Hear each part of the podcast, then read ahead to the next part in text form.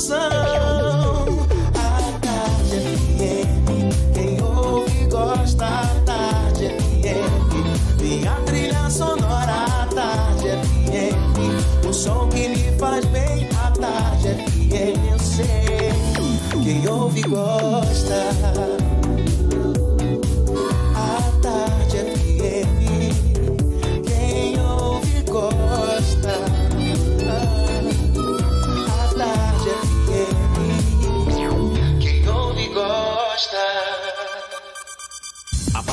Agora, na Tarde FM, Isso é Bahia. Um papo claro e objetivo sobre os principais acontecimentos do dia.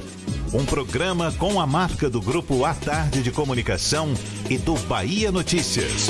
Para botar tempero no começo da sua manhã. Isso é Bahia. Isso é Bahia. Apresentação: Jefferson Beltrão e Fernando Duarte.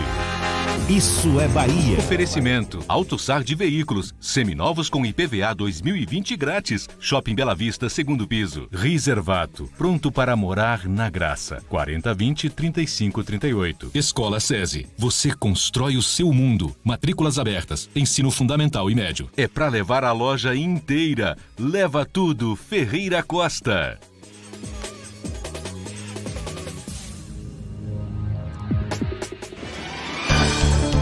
Que maravilha! Salve, salve, bom dia! Estamos começando, claro, seja bem-vindo, seja bem-vinda. Estamos começando mais um Isso é Bahia. E vamos aos assuntos que são destaque nesta sexta-feira, 10 de janeiro de 2020. Secretaria da Segurança Pública cria grupo para cuidar da segurança de motoristas de aplicativo. Ministério da Educação suspende homologação de concurso para professor de direito da UFBA. Salvador tem a menor alta no preço da cesta básica em 2019. Sindicato dos Policiais Civis convoca manifestação contra a reforma da Previdência na Bahia. Já o governador Rui Costa convoca deputados durante o recesso para votação de projetos, inclusive o da reforma da Previdência. Vitória bate 15 de Jaú e se classifica para a próxima fase da Copa São Paulo de Futebol Júnior. Bahia perde para a Primavera de São Paulo, mas também garante vaga na competição. Show de Luan Santana no Museu de Arte Moderna é cancelado após IFAM negar autorização. E hoje, sexta-feira, as dicas da Marcita para você se divertir no fim de semana são em dose dupla.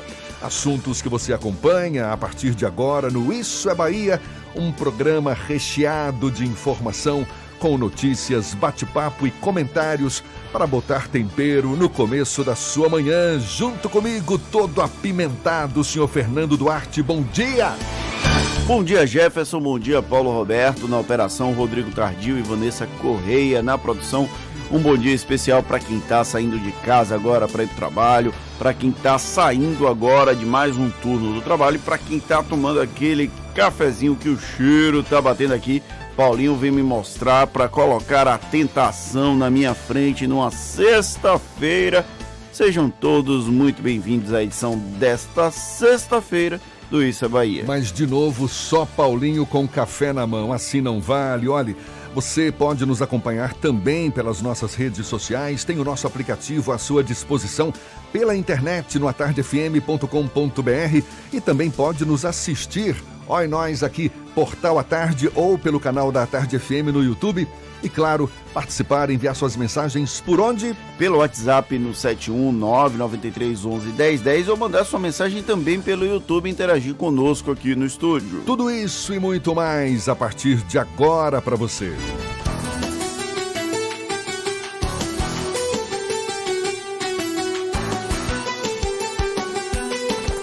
Isso é Bahia. Previsão do tempo. Previsão do tempo. Previsão do tempo. Pois é, sexta-feira de céu claro, tem algumas nuvens sim, mas o sol brilha forte, temperatura de quase 26 graus.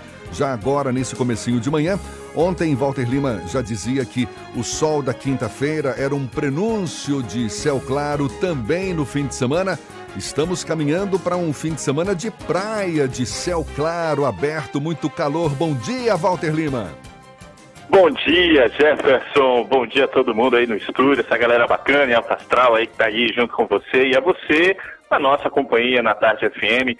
Sextou, né, pessoal? Mas essa manhã, infelizmente, temos previsão de chuva rápida em pontos isolados. Aí sim, depois o céu vai ficando aberto, sem nuvens, e à tarde o sol estará mais intenso. Então, se você está planejando, hoje você está tendo o privilégio de estar tá folgando uma sexta-feira, o sol estará mais intenso à tarde e isso vai lhe dar condições de curtir uma praia. Esse panorama que eu estou te falando, Jefferson, para essa sexta-feira, de chuva pela manhã e sol à tarde, permanece no fim de semana, hein? Só que no domingo vai chover com um pouco mais de intensidade. Só que nada que atrapalhe depois você poder seguir aí o seu dia com sol à tarde e curtir alguma praia junto com a família. A máxima na capital baiana chega a 33 graus. Agora, na região metropolitana, Jefferson, é onde é o X a questão. Em Madre de Deus, por exemplo, onde o nosso Fernando tem casa por lá, hoje não chove, mas sábado a chuva cai pela manhã e no domingo será durante o dia inteiro. A máxima chega a 29 graus. Em Baçaí, onde o nosso Paulinho vai recarregar as energias, no encontro do rio com o mar, teremos chuva no sábado e no domingo. Os termômetros também marcam 29 graus. Em Maragogipe, no Recôncavo, onde você, Jefferson, costuma veranear, nos fins de semana. Atenção para a chuva mais intensa no domingo. Há previsão, inclusive, de relâmpagos, o que faz você aí na região, na nossa companhia, ficar mais atento. A máxima também chega aos 29 graus. Uma delícia! Manteiga da vaca, amarelinha do jeito que a gente gosta. Manteiga da vaca é premiada, preferida dos baianos. Manteiga só da vaca. Na Bahia, só dá ela. É com você, Jefferson. Valeu. Walter, Deixa eu te perguntar uma coisa. Me passa o endereço dessa minha casa que eu não sei. te passo sim, Fernando. Depois eu porque agora você está focado aí no comentário político que já vai vir aí na canela de alguém. E o meu Maragogipe nesse fim de semana vai ser em Salvador mesmo, viu? Não tem jeito. E eu, e eu crente que Walter ia falar que ia ser de sol, quer dizer que vai ter uma chuvinha hoje, também no fim de semana mas certamente nada que prejudique esse calor gostoso desse verão. Valeu, Walter, muito obrigado. Agora são 7 e 8 na Tarde FM. Isso é Bahia. O projeto de venda do Colégio Estadual Odorico Tavares, localizado no Corredor da Vitória, em Salvador, já está na Assembleia Legislativa da Bahia para ser analisado pelos deputados. O projeto foi enviado ontem pelo governo do estado sem que tivesse havido uma discussão pública sobre o fechamento da escola. O assunto é tema do comentário político de Fernando Duarte. Isso é Bahia. Política. Tarde FM. O fim do Colégio Estadual Odorico Tavares é repleto de simbolismos. A unidade foi sendo sacrificada aos poucos em doses homeopáticas para que a morte por inanição fosse facilmente justificada. Pelo menos é esse o principal argumento utilizado pelo governo da Bahia para pôr fim à escola. Segundo as desculpas públicas, houve baixo interesse da população em matrículas e por isso o Odorico não deveria permanecer em aberto. A comunidade escolar, todavia, reclama dessa versão é um conflito de interesses em um espaço popular incrustado no alto luxo do Corredor da Vitória. Há uma disputa de classes, ainda que isso não esteja explícito. Desde sempre, parte da elite soteropolitana que mora ali naquela região não se sente confortável em dividir a área com representantes de comunidades carentes. À época da inauguração do Dorico Tavares, havia uma demanda alta por colégios públicos naquele trecho para que empregados e os filhos dele tivessem a oportunidade de permanecer na escola enquanto conciliavam com o emprego. No passado recente, essa demanda parece ter diminuído, já que o número de matriculados caiu de pouco mais de mil em 2015 para 308 ano passado. Não é isso que professores e estudantes sugerem, sem se identificar por medo de represálias, o que é muito óbvio a comunidade cita a possibilidade de um boicote ano a ano para dificultar a chegada de novos estudantes. Foi uma morte lenta e aparentemente planejada. Em meio ao fechamento do colégio, a alternativa de venda do espaço localizado numa área nobre da capital baiana só aumenta a especulação de que houve uma programação. A medida, via projeto de lei tramitando em regime de urgência, parece uma expressão popular para viúvos e viúvas que recentes que engatam um relacionamento. Não esperou nem o corpo esfriar. Antes de decretar o fim do Dorico Tavares com a venda para iniciativa privada, muitas alternativas poderiam ter sido discutidas. não houve esse debate, ao menos não publicamente. Incrustado no centro de Salvador, o colégio poderia virar um espaço cultural, poderia ser integrado à comunidade, poderia continuar até mesmo sendo um colégio, desde que houvesse manutenção ou preocupação em ter um espaço propício para o ensino, não o estado de abandono que se viu ao longo dos últimos anos. Ah, mas os alunos serão realocados para escolas das proximidades. Ah, mas serão construídas 60 novas escolas em Salvador e na região metropolitana. Que ótimo! Parabéns a esses responsáveis por cumprirem as obrigações para as quais foram designados. Porém, não reclamem quando houver críticas negativas ou se as pessoas envolvidas com a comunidade escolar resolverem protestar, resistir. É parte do processo. E fica uma sugestãozinha para os nossos governantes. Por mais que a educação do país não seja ideal, não achem que somos todos ignorantes. O baiano, por exemplo, é esperto por natureza.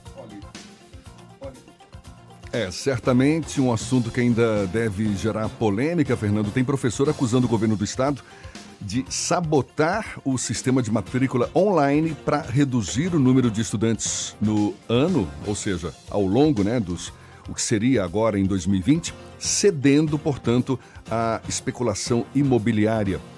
O governo certamente nega, né? O governo negou, essa matéria foi publicada no final de semana e teve uma repercussão extremamente negativa para o governo do estado, que se apressou em negar, disse que não houve nenhum tipo de boicote, mas não é isso que quem está lá na escola percebe. Inclusive tem um detalhe importante que depois que o teto do ginásio de esportes caiu, o governo não se mobilizou para resolver. Então você já vê um processo de desestímulo a matrículas naquela escola. E tem uma, uma informação, uma aspa de uma professora que é bem interessante, que por estar localizado no centro da cidade, nas proximidades de teatros, de museus e da própria história de Salvador, era muito fácil fazer aulas em que a escola, a sala de aula estava integrado ao entorno. E agora vão para onde? Vão para um lugar em que a elite não possa ver. A gente lembra o Corredor da Vitória, é uma área em que o metro quadrado é um dos mais caros de Salvador, custa em média 15 mil reais. E o colégio localizado ali, colégio que funcionou por 25 anos. Também a gente lembra, né? Já teve filas de mães no passado para conseguir uma vaga para seus filhos.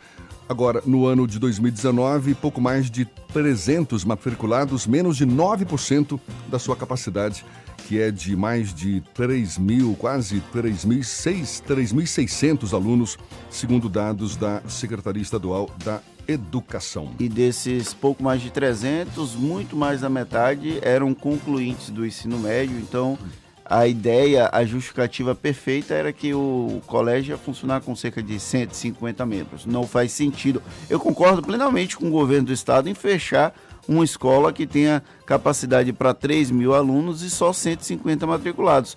A questão é, me parece que houve uma programação para que apenas 150 alunos fossem matriculados nesse colégio. E os alunos também já criaram abaixo assinado contra o fechamento da escola, mas parece que essa briga vai ser em vão. Eu Ou quero não. ver, sabe o que?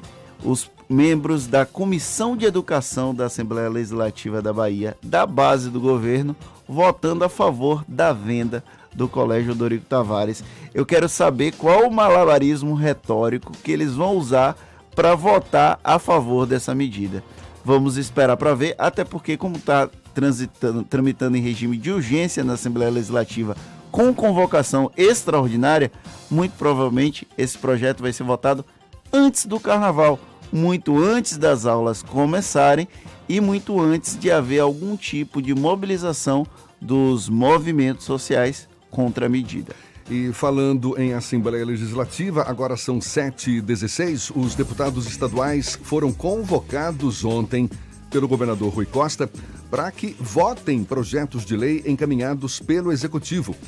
A gente lembra, os deputados estão em recesso parlamentar. Recesso desde o final do ano passado eles iriam retornar à casa apenas agora no começo de fevereiro.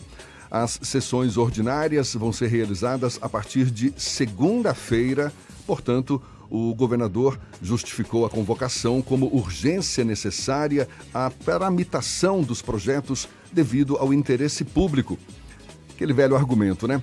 Entre os projetos de lei a serem votados estão a modificação das regras relativas à Previdência Social dos servidores públicos civis do Estado e as mudanças nos estatutos dos policiais militares e dos professores, o que também provoca polêmica. E o Sindicato dos Policiais Civis do Estado da Bahia marcou para a próxima segunda-feira um ato de protesto contra a PEC, que modifica regras do regime próprio de previdência dos servidores públicos estaduais. A categoria vai se reunir a partir das 8 da manhã em frente à Assembleia Legislativa no CAB. No texto de convocação, o sindicato alega que a reforma da Previdência do governo Rui Costa busca de forma deliberada e leviana arrancar direitos conquistados. Pelo projeto de lei complementar enviado hoje ao Legislativo, fica fixada a idade de 55 anos para a aposentadoria dos policiais e determina 30 anos de contribuição para homens e mulheres, além do Sindipoc, o Sindicato dos Policiais Civis, há uma mobilização programada também por integrantes da PLB Sindicato, do Sindicato dos Fazendários, o Sindicefaz e da Federação dos Trabalhadores do Estado da Bahia. E o Ministério da Educação suspendeu a homologação de um concurso para a seleção de professores de Direito da Unidade Federal da Bahia da Universidade, Universidade, Federal, Universidade da Federal da Bahia. Isso por causa de um mandado de segurança expedido pela Justiça. A informação foi divulgada pelo MEC no Diário Oficial da União. O motivo do mandado de segurança não foi detalhado. O concurso público é de 2018 e os professores atuariam no cargo de professor assistente A na Faculdade de Direito da instituição. A assessoria da UFBA disse que vai recorrer da decisão. E o Centro Universitário Rui Barbosa vai oferecer uma série de cursos gratuitos destinados a estudantes universitários e recém-formados. Ao todo, vão ser 30 cursos ligados às áreas de odontologia, farmácia, engenharia, administração e direito. As áreas de biomedicina, fisioterapia, psicologia e enfermagem completam a lista de cursos na universidade. As aulas vão acontecer do dia 20 deste mês ao dia 31 de janeiro. As inscrições podem ser feitas pelo site do Centro Universitário Rui Barbosa. A tarde FM 7 e 19.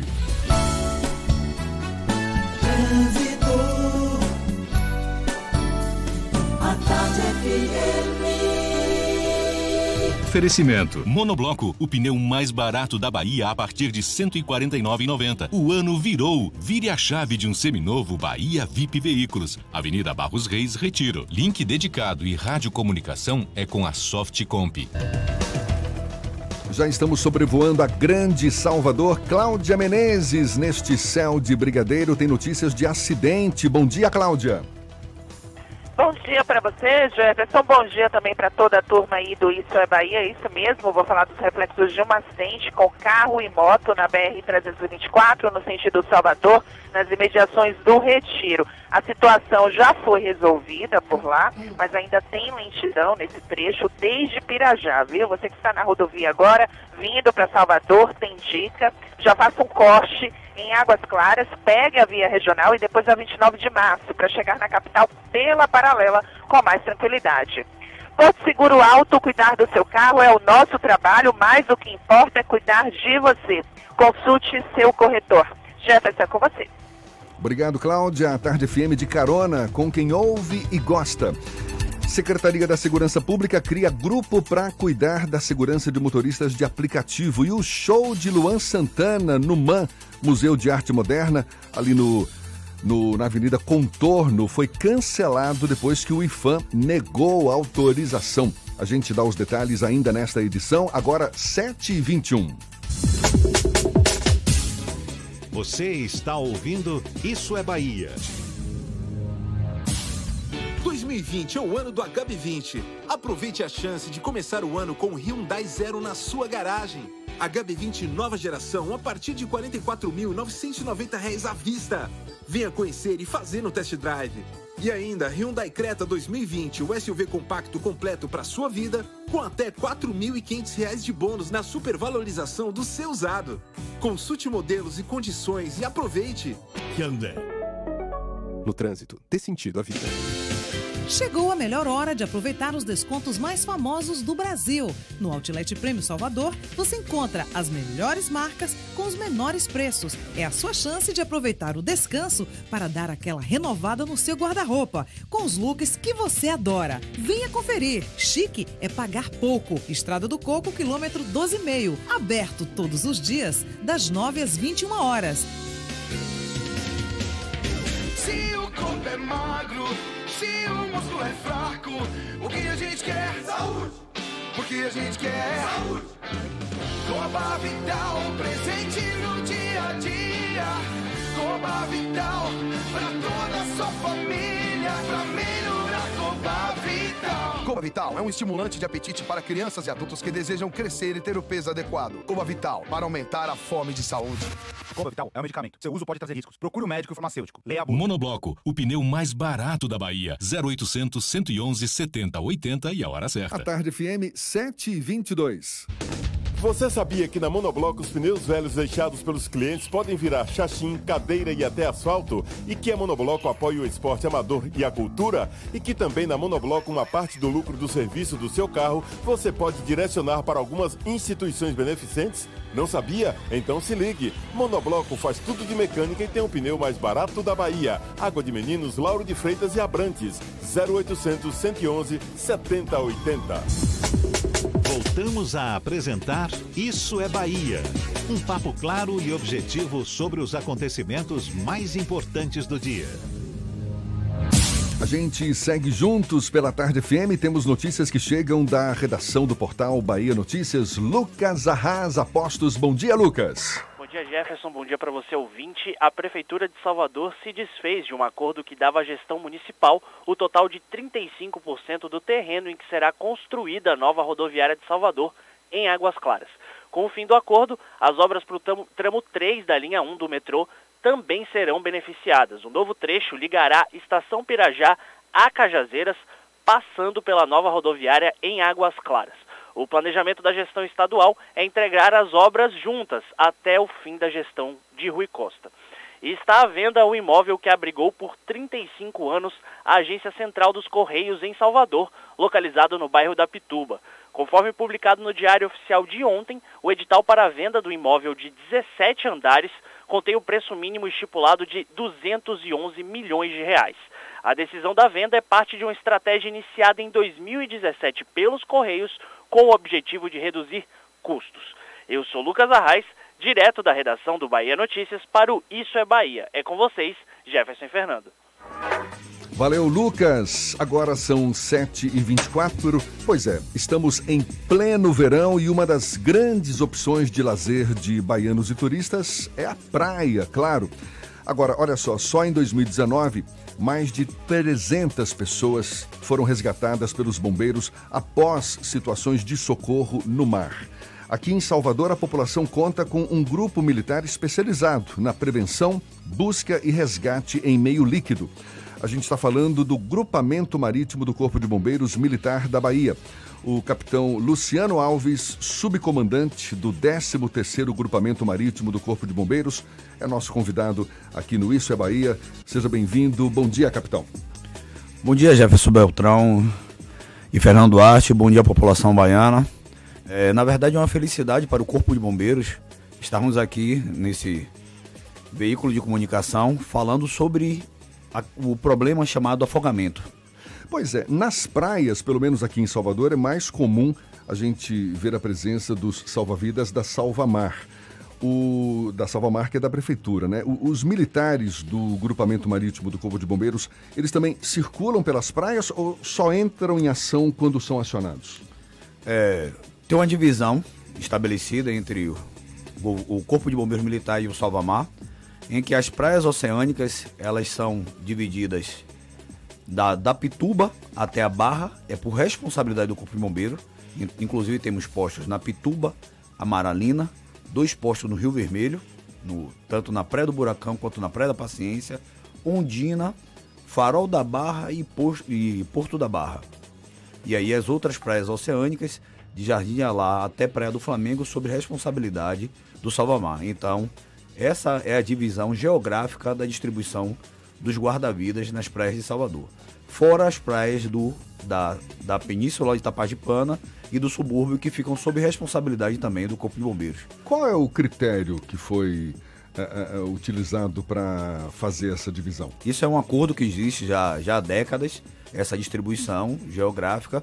Antes nós ocupávamos também a praia de Itapuã, mas como nós mudamos o- atualmente para uma nova sede que fica na praia de Amaralina, então praia- o posto de Itapuã voltou sob gestão do, do Salvamar, e aí para que nós pudéssemos concentrar o nosso efetivo nas praias sobre a nossa responsabilidade. Então aí já foi um, um acordo, existe uma, uma- um acordo entre a gestão, a gestão pública e municipal, fazendo essa distribuição para que possamos otimizar os efetivos, não haja sobreposição de efetivo.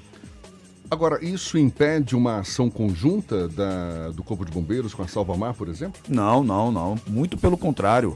Agora, no início de. No final de, de 2019, inclusive, tivemos uma ação conjunta muito grande, o, o Sobrasa Rescue. Tivemos uma competição no qual é, o salvamento aquático é a atividade fim a ser praticada e foi feito em parceria entre o Corpo de Bombeiros e o Salvamar.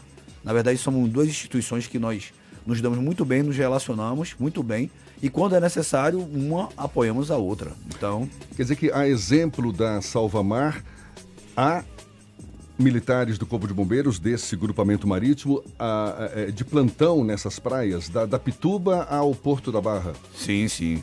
As, nas praias oceânicas, ainda temos que, digamos, oceânicas que eu falo me expressando de uma forma mais, mais objetiva, que elas ficam por mar aberto. Dentro da Baía de Todos Santos já temos postos na Praia de Boa Viagem e na Praia da Ribeira. Mas como são praias é, mais, mais tranquilas, e aí, não, e aí vai seguindo também para o subúrbio. Quando existem eventos, nós também fazemos coberturas de demais, das demais atividades, das demais áreas.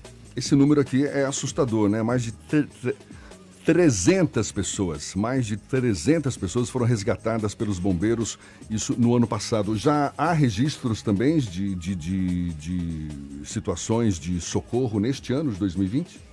diversos registros já. É, ontem mesmo tivemos a felicidade de dois bombeiros É militares verdade, ontem no Porto da Barra, né? efetuaram uma reanimação. Eles estão extremamente felizes e isso para nós é uma enorme satisfação você poder trazer a vida de volta, Deus nos possibilitar isso. Que isso eu digo que não é só uma profissão, é um é um é uma oportunidade diferenciada que, que Deus nos possibilita. Você poder reanimar uma pessoa, trazer ela à vida de volta. E ontem, dois bombeiros militares efetivaram esse, esse salvamento no Porto da Barra e reanimaram a, a vítima que já estava desacordada e já estava numa parada cardiorrespiratória. Qual é a grande dificuldade que vocês encontram? Porque a gente ouve, a gente lê muitas notícias de pessoas que vê alguém se afogando e aí tenta ajudar e acaba se afogando. Qual o procedimento us- utilizar? É procurar a ajuda especializada? Como reagir nesse tipo de situação? Ótima, ótima pergunta essa, porque infelizmente há alguns dias atrás mesmo teve, tiveram cinco crianças que foram vítimas de afogamento e uma inclusive foi a óbito e, e em virtude exatamente dessa atividade. Uma estava se afogando e as demais foram tentar salvar. Então, consequentemente a outra foi, aí a terceira que entrou, a quarta, a quinta, as, as cinco entraram em processo de afogamento, quatro foram resgatadas e uma infelizmente foi a óbito. Então, mesmo que a pessoa saiba nadar, a depender da praia que estiver, infelizmente nós não podemos efetuar o salvamento. Porque salvar não é nadar pura e simplesmente. É você saber se livrar de correntes, é saber se comportar dentro do mar, saber manter tranquilidade, você saber abordar uma vítima. Porque a pessoa, quando está é, desesperada, entra no, no primeiro estágio do afogamento, que é o pânico, ela, ela vai querer sobreviver. E se você se aproximar ela frontalmente, Ela vai querer se agarrar na pessoa, não é? então, aí ela agarra em você, ela te afunda. E aí você vai entrar no mesmo processo que ela. E aí tem um processo é, de manter a tranquilidade, até que algumas pessoas se observarem alguns cursos militares a respeito de salvamento aquático, de mergulho. Uma das coisas que nós submetemos os nossos profissionais constantemente é um alto nível de estresse, para que quando eles a, a, é, tenham contato com tais situações, eles tenham tranquilidade para que possam se comportar de forma fria, tranquila e efetuar o salvamento e trazer a vítima para a praia de forma segura. Agora, então, tudo, agora tudo é uma questão de tempo também, né? Porque tem um o instinto humano, né? Tá vendo alguém ali se afogando, é, é, vamos tentar salvar. Tudo bem, é muito, muito importante isso que o senhor está colocando, porque nem todo mundo está preparado para ajudar alguém numa situação de perigo como essa, mas o instinto humano faz com que as pessoas busquem, não é, tentem ajudar e tudo mais, mesmo que muitas vezes acabem não dando certo. Né? Tem uma forma assim muito objetiva de, de ajudar. É você procurar sempre um objeto flutuante e oferecer a essa vítima um objeto flutuante, uma bola, uma duas garrafas PET pode salvar uma vítima. Então qualquer objeto flutuante é o que deve ser oferecido à vítima. Uma corda, um pedaço de madeira, se for num local que você fique próximo, que possa oferecer essa vítima, ela segurar e você puxar. Então, ela precisa flutuar. Nós, nos, nós afogamos por quê? Porque entramos em pânico e perdemos a nossa flutuabilidade. Se a pessoa se mantiver tranquila, principalmente no mar, ela nunca afunda. Mas existe alguma recomendação para alguma situação em que não há nenhum objeto flutuante, não tem corda e a pessoa está ali lutando contra o tempo, o que, que se pode fazer num momento como esse? Aí continuo dizendo, nunca efetuar, tentar efetuar um salvamento de forma amadora. Ou você sabe efetuar um salvamento, mesmo sendo um exímio nadador, existe um risco. Aí, se for uma pessoa for um exímio nadador, existe um risco mas a primeira, a primeira medida é ligar para o, para o Corpo de Bombeiros, ligar para, o, para a Polícia Militar, ligar para os órgãos de emergência, para que possa fazer o acionamento. Até porque muitas vezes, quando o salvamento está distante da, do, do nossos guarda-vidas, nós acionamos uma aeronave. Em toda a rede de segurança ela é integrada. Não é uma, uma atitude é, isolada do Corpo de Bombeiros, como o senhor me perguntou muito bem. Nesse instante, o Salvamar solicita apoio do GEMAR, GEMAR solicita apoio do Salvamar, que solicita apoio da Polícia Militar. Então, essas atitudes, nós trabalhamos num sistema integrado dentro da segurança pública. Então, quando as, nós não temos um salvamento que está muito próximo, utilizamos, acionamos a aeronave e a aeronave pode deslocar e efetuar um salvamento, como foi feito é, em 2017 na praia de, do Rio Vermelho, a aeronave do, do Graé. Nós não conseguimos acessar, a vítima já estava muito distante. A aeronave do Graé foi e salvou. Até, inclusive, o nome da, da vítima é Jefferson. Eu lembro muito bem desse caso. Meu xará. Então, é, ele foi, é, foi salvo pela aeronave, como outras, outras vítimas já foram salvas através da ação. Então, existe uma rede integrada e o acionamento deve ser a primeira atitude. Eu vi uma vítima entrando, eu ofereço um objeto flutuante a ela e aciono a, algum órgão da rede de segurança pública, informando exatamente o local que está acontecendo o afogamento e pedindo um apoio. E aí nós podemos até hoje, o Corpo de Bombeiro tem, tem efetivado a ação com a moto aquática, é uma coisa, uma, um instrumento que que irá otimizar bastante as ações, porque ela tem uma capacidade de desloca, deslocamento muito rápido e tem como sair de uma praia para outra e efetuar esse salvamento de uma forma mais ágil. O Salvador tem um dos maiores litorais do Brasil em termos de município e a Bahia também como um todo. Como funciona o treinamento dessas pessoas que atuam nas praias como um todo? Aqui de Salvador e da Bahia. O senhor pode falar um pouco de como é esse treinamento, das dificuldades de se treinar para ser um salvador profissional? Mas a, resposta pro... vai Isso. ficar. Capitão Luciano Alves, segura a resposta para já já. A gente tem informações lá de cima. Estamos falando do mar, daqui da terra, mas também temos informações lá de cima. Agora, 25 minutos para as 8 horas.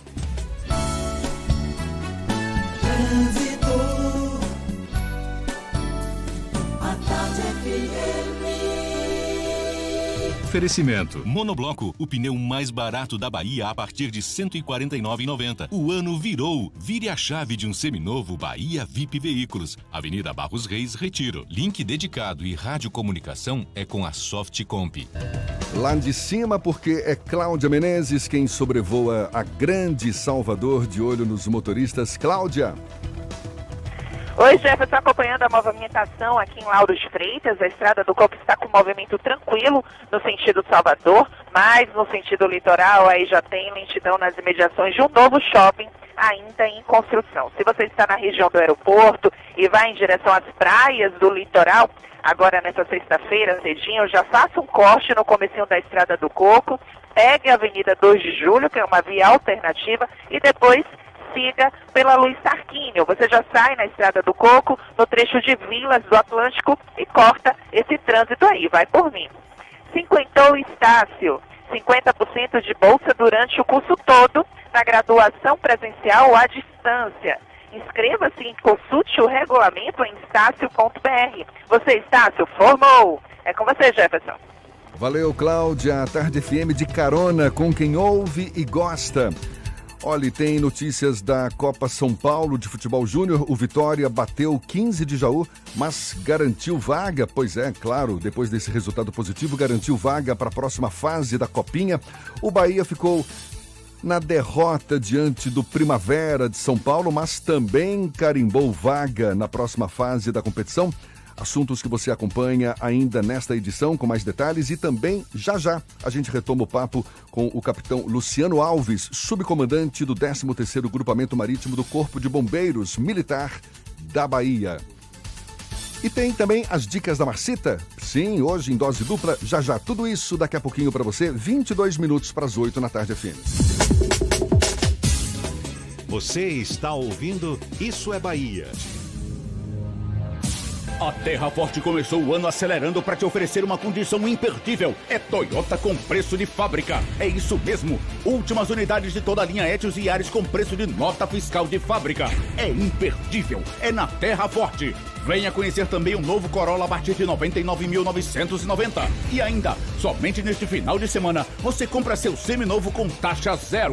Consulte condições na Terra Forte. Paralela Magalhães Neto e Lauro de Freitas. É mais Toyota. No trânsito desse A Turma da Mônica espera por você no Salvador Norte com o Super Força HQ, um espaço temático com quatro circuitos interativos de obstáculos e jogos. Você não pode ficar de fora. Saiba mais em nossas redes sociais. Diversão é no Salvador Norte, perto de você.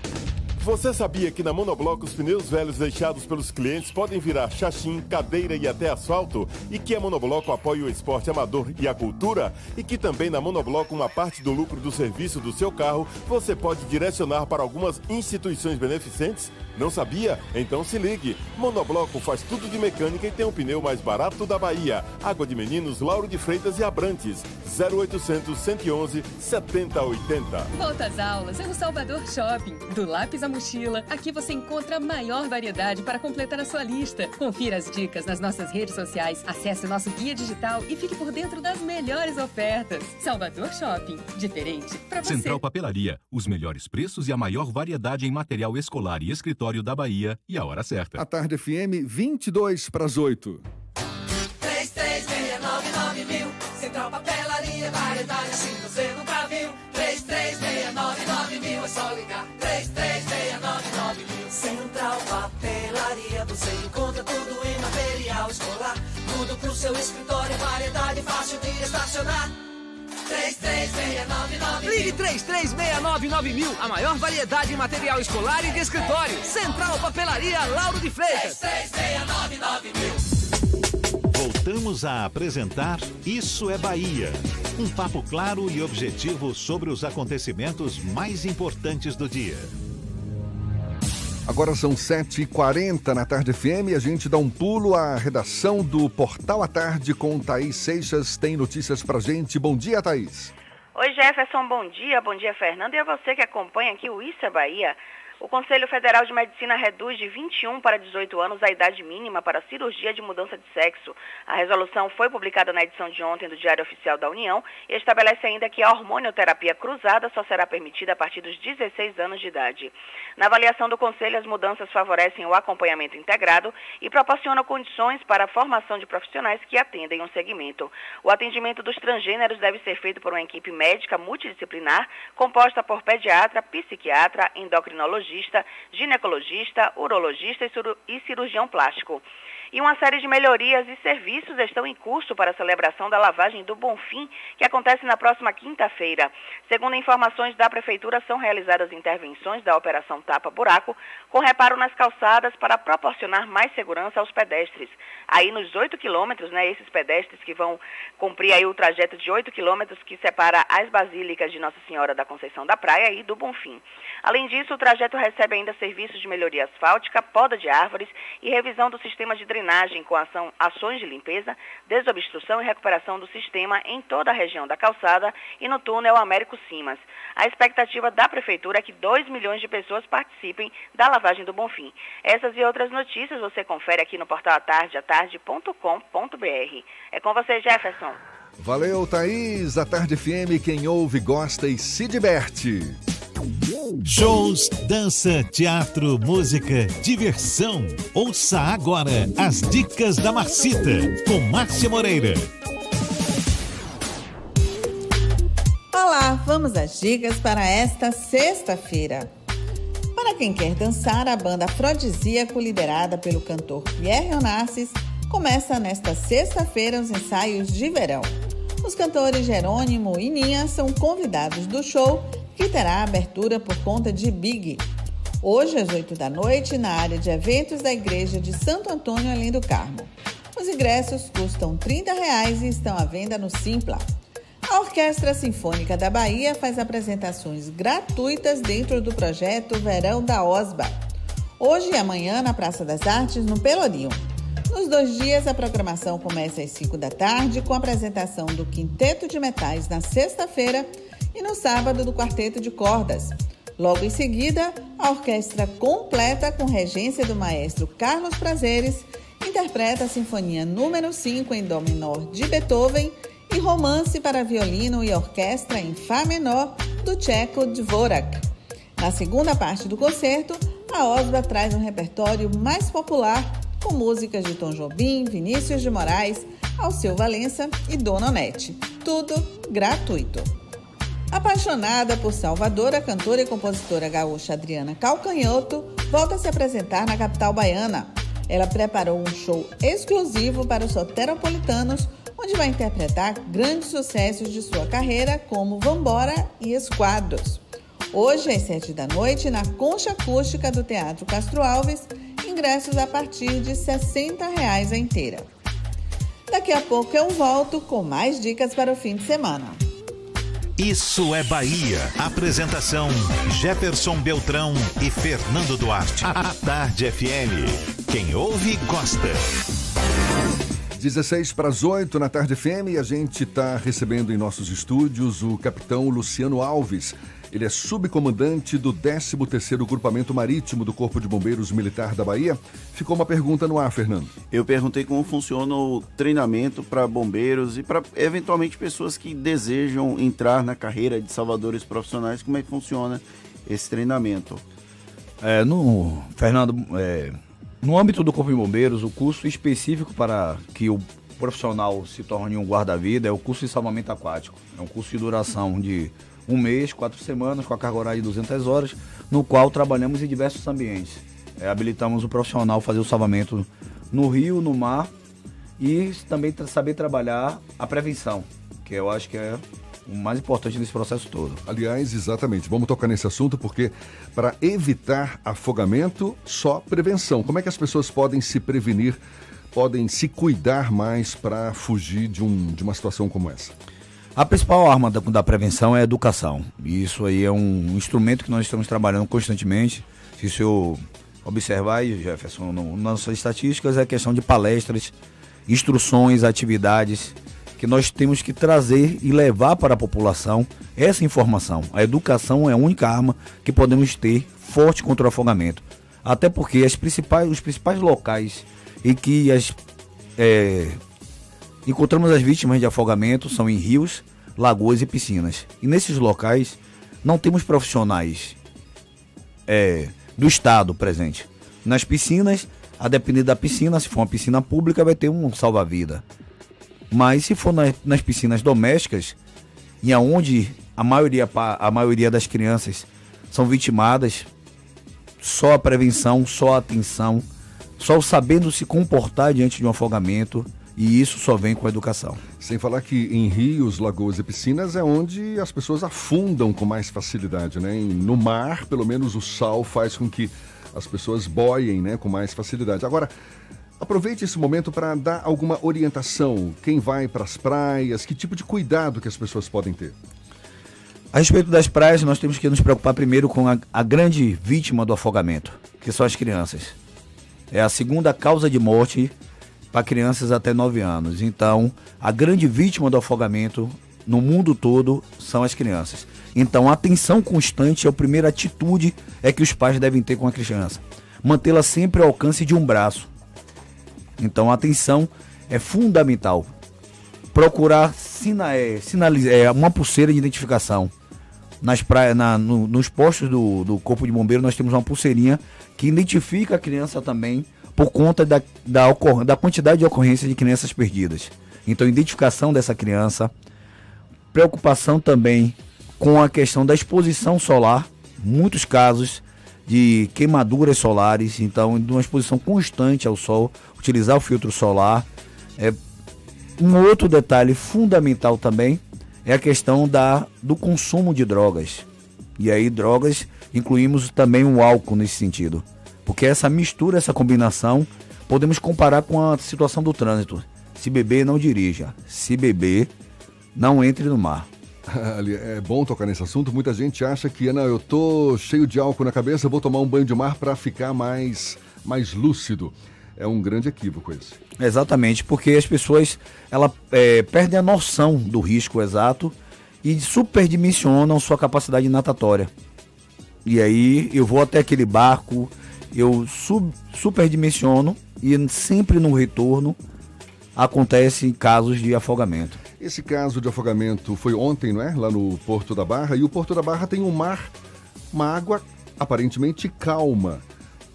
Ou seja, é, mesmo nessa água mais calma, o perigo acontece. Sim, sim. Tanto que temos um ditado de segurança muito importante: água no umbigo, sinal de perigo. Até porque às vezes não, não pode ser, a pessoa pode tomar uma atitude super segura, não está bebendo, está numa praia segura, com presença de guarda-vida, como o Porto da Barra, mas um mal súbito.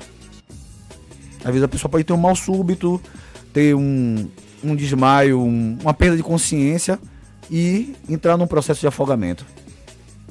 E a, ainda tem um, um, risco de praias, das pessoas desconhecerem as praias.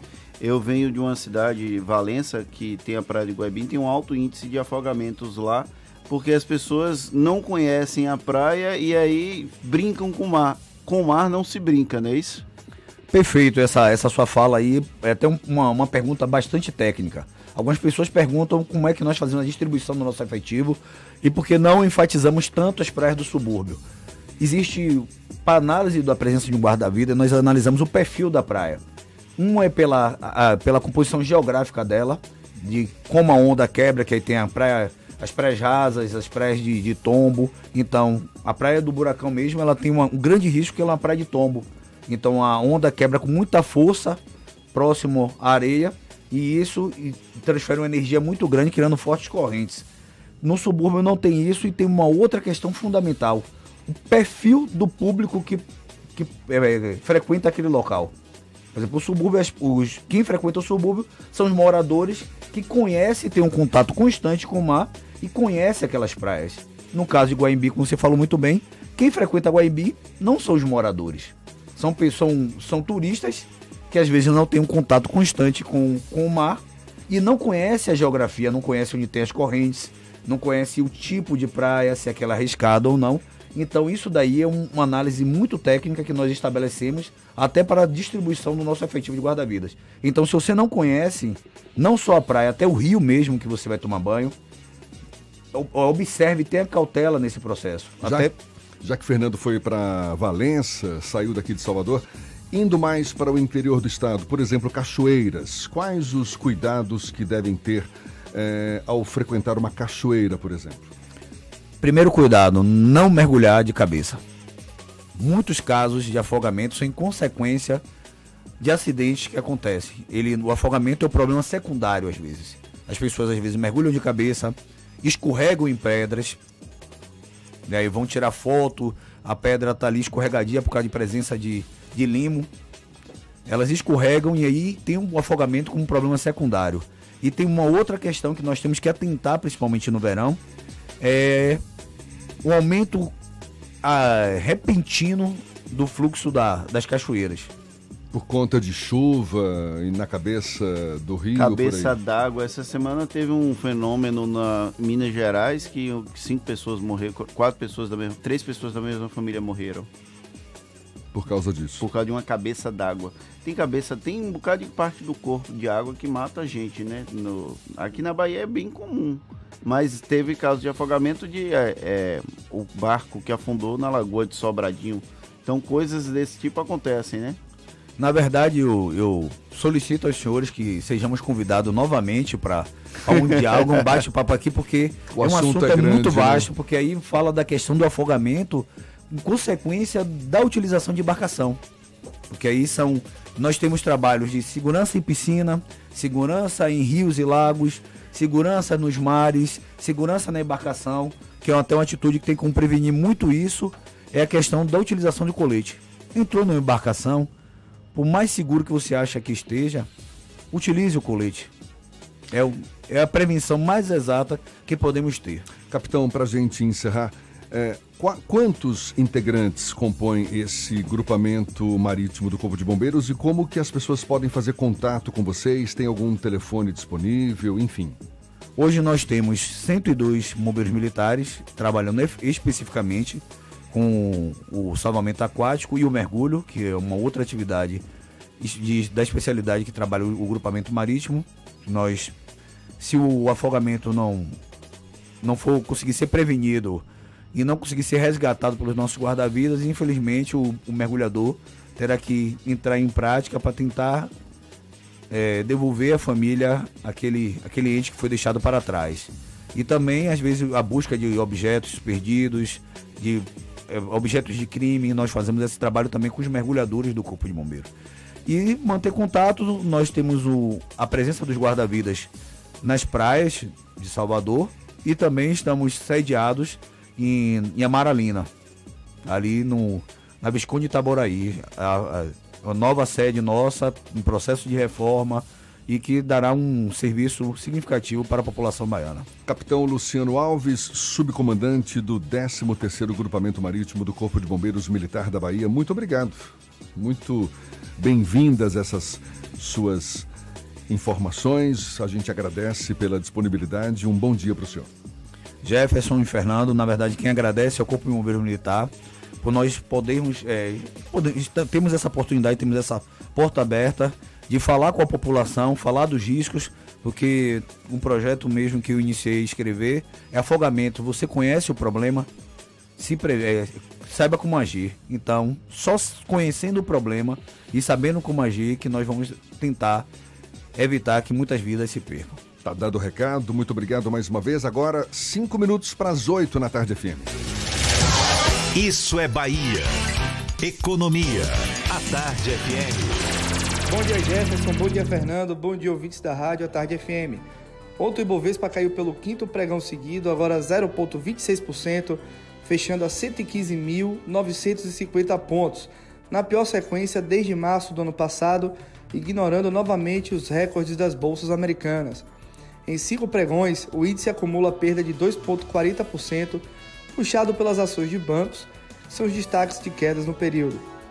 Já no exterior, os investidores seguem otimistas com a aparente trégua entre Estados Unidos e Irã, com notícias de avanços no acordo comercial com a China e com os novos sinais de atividades econômica forte, levando os índices de Nova York a superar os maiores níveis da história. O dólar, por sua vez, subiu em relação ao real e se aproxima dos R$ 4,10. Os mercados aguardam os dados de emprego americano, payroll, que saem hoje e podem indicar se a economia do país segue aquecida e se há a necessidade de mudanças na política de juros do Federal Reserve. No Brasil, a atenção hoje será com os dados de inflação oficial de dezembro, o IPCA, que deve influenciar a decisão da política monetária do Banco Central em fevereiro. Como destaque de alta no dia de ontem, tivemos as ações da B2W, Betou, que subiu 5,34%, fechando a R$ 68,00. E como destaque de queda, tivemos as ações da Cielo, que caíram 6%, fechando a R$ 7,35 após a recomendação de venda pelo Bradesco. A todos, bom dia, bons negócios. Meu nome é André Luzbel, sócio da BP Investimentos. Isso é Bahia. Agora são 7h56 e o show de Luan Santana, previsto para ocorrer amanhã no Museu de Arte Moderna da Bahia, foi cancelado. Cancelado, pois é, de acordo com nota enviada pela SEDUR, Secretaria Municipal de Desenvolvimento e Urbanismo, a decisão foi tomada após pedido do Instituto do Patrimônio Histórico e Artístico Nacional, o IFAM o Instituto não autorizou o evento e acionou a SEDUR para, para que tomassem as medidas a fim de evitar danos no local do show, que é um patrimônio tombado. A gente falava sobre isso ontem, não é, Fernando? Falamos sobre isso e finalmente conseguimos cancelar esse show. A imprensa, a mobilização da sociedade fez isso. E a Ponte Salvador Itaparica pode ser batizado com o nome de Santa Dulce dos Pobres. O deputado estadual e líder do governo na Assembleia Legislativa, Rosenberg Pinto, fez a indicação do nome ao governador Rui Costa.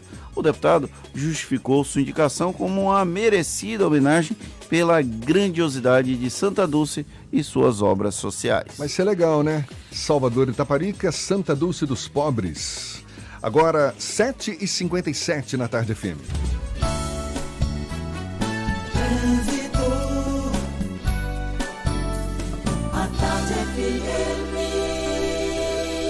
Oferecimento. Monobloco, o pneu mais barato da Bahia a partir de R$ 149,90. O ano virou. Vire a chave de um seminovo Bahia VIP Veículos. Avenida Barros Reis, Retiro. Link dedicado e radiocomunicação é com a Softcomp. Para você que já está circulando de carro por aí ou vai pegar o carro já já, Cláudia Menezes tem informações valiosas para você, Cláudia. Oi, Jefferson. Olha, sete portas com trecho inicial bem carregado em direção ao centro e reflete também na Avenida Heitor Dias com lentidão desde a saída da rótula do Abacaxi. Por isso, se você vai sair da rótula e quer chegar em regiões do centro da capital, pegue logo a Bonocô, que só tem intensidade, e depois o Vale de Nazaré está bem tranquilo. O Grande Barato Fast Shopping foi prorrogado. São ofertas imperdíveis com até 40% de desconto. Compre agora pelo app e receba em casa ou vá a uma de nossas lojas e descubra ofertas exclusivas. Fast Shop. Jefferson.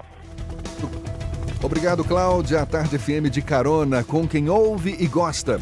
Secretaria da Segurança Pública cria grupo para cuidar da segurança de motoristas de aplicativo. Um dos assuntos que você acompanha ainda nesta edição.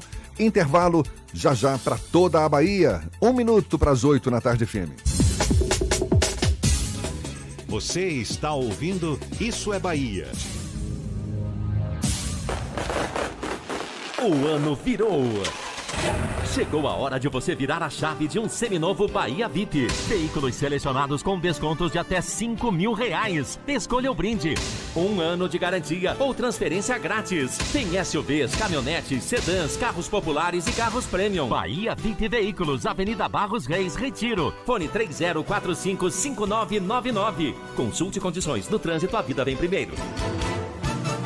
Volta às aulas é no Salvador Shopping. Do lápis à mochila, aqui você encontra a maior variedade para completar a sua lista. Confira as dicas nas nossas redes sociais, acesse o nosso guia digital e fique por dentro das melhores ofertas. Salvador Shopping, diferente para você. O vestibular de medicina da Unime está chegando. Vem fazer sua graduação em uma universidade que oferece apoio personalizado. E você ainda tem aula com médicos renomados, aprende em laboratórios super equipados e conta com clínica escola desde o início do curso. Formação de qualidade que ensina na prática para você se tornar o profissional que o mercado precisa.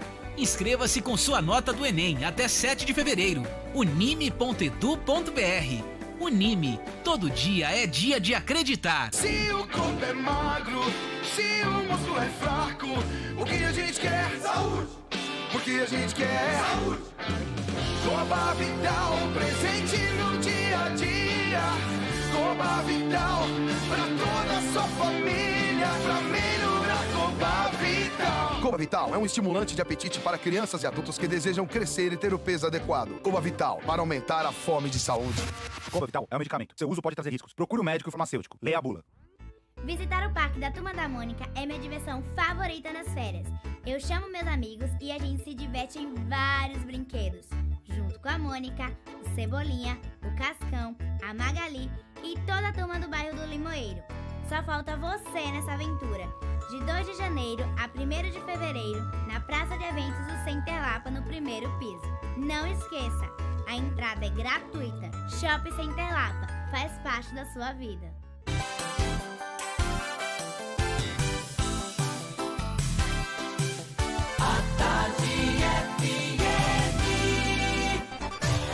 Atenção, emissoras afiliadas à Tarde FM. Em 5 segundos, isso é Bahia para todo o estado.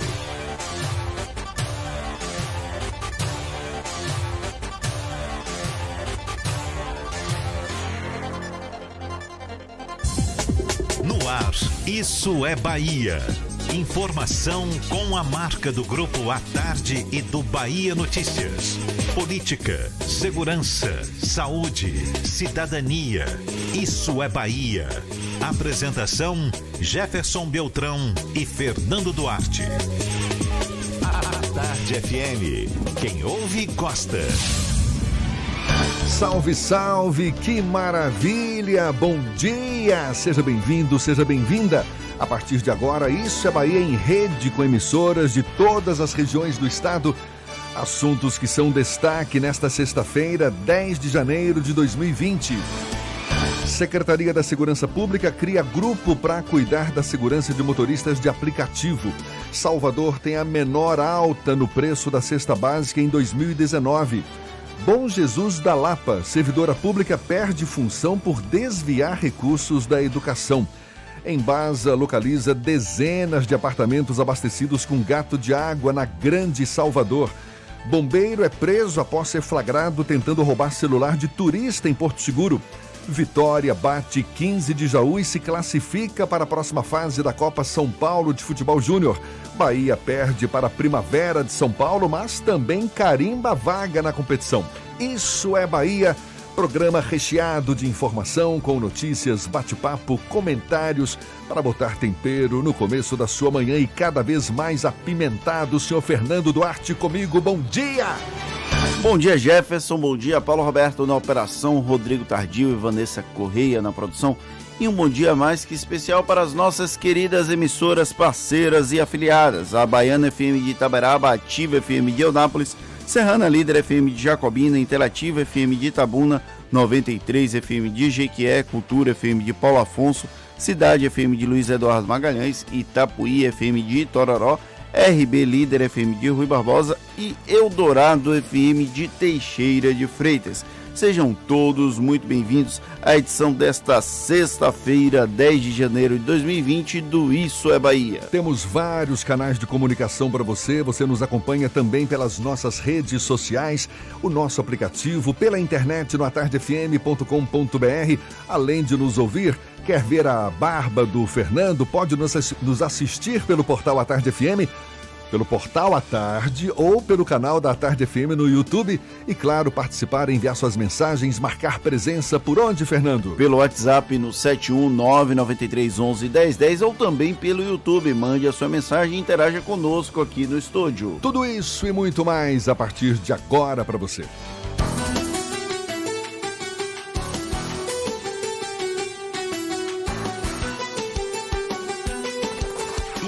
É Bahia. Previsão do tempo. Tempo. Sexta-feira de céu claro com algumas nuvens e possibilidade de pancadas isoladas neste começo de manhã. Depois o sol vai reinar forte ao longo do dia.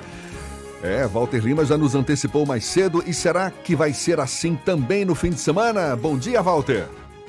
Bom dia mais uma vez, Jefferson, a todos aí no estúdio e a você em toda a Bahia, na nossa companhia. Pois é, eu vou falar de três áreas bem distintas da Bahia que terão também panoramas de tempo, né, previsão de tempo bem distintas. Começamos falando com os nossos amigos em Rui Barbosa, na Chapada Diamantina e ali na região dos municípios vizinhos. Chove rapidamente em alguns pontos da região agora pela manhã e também na manhã e tarde de sábado. Nos demais períodos do fim de semana teremos céu nublado a parcialmente nublado, com a máxima chegando aos 30 graus. Agora a gente sai da Chapada, vai lá para o extremo sul, Teixeira de Freitas, com o céu parcialmente nublado e sem previsão de chuva. Apesar disso, calor em alta, viu, pessoal? A máxima vai alcançar aí os 35 graus.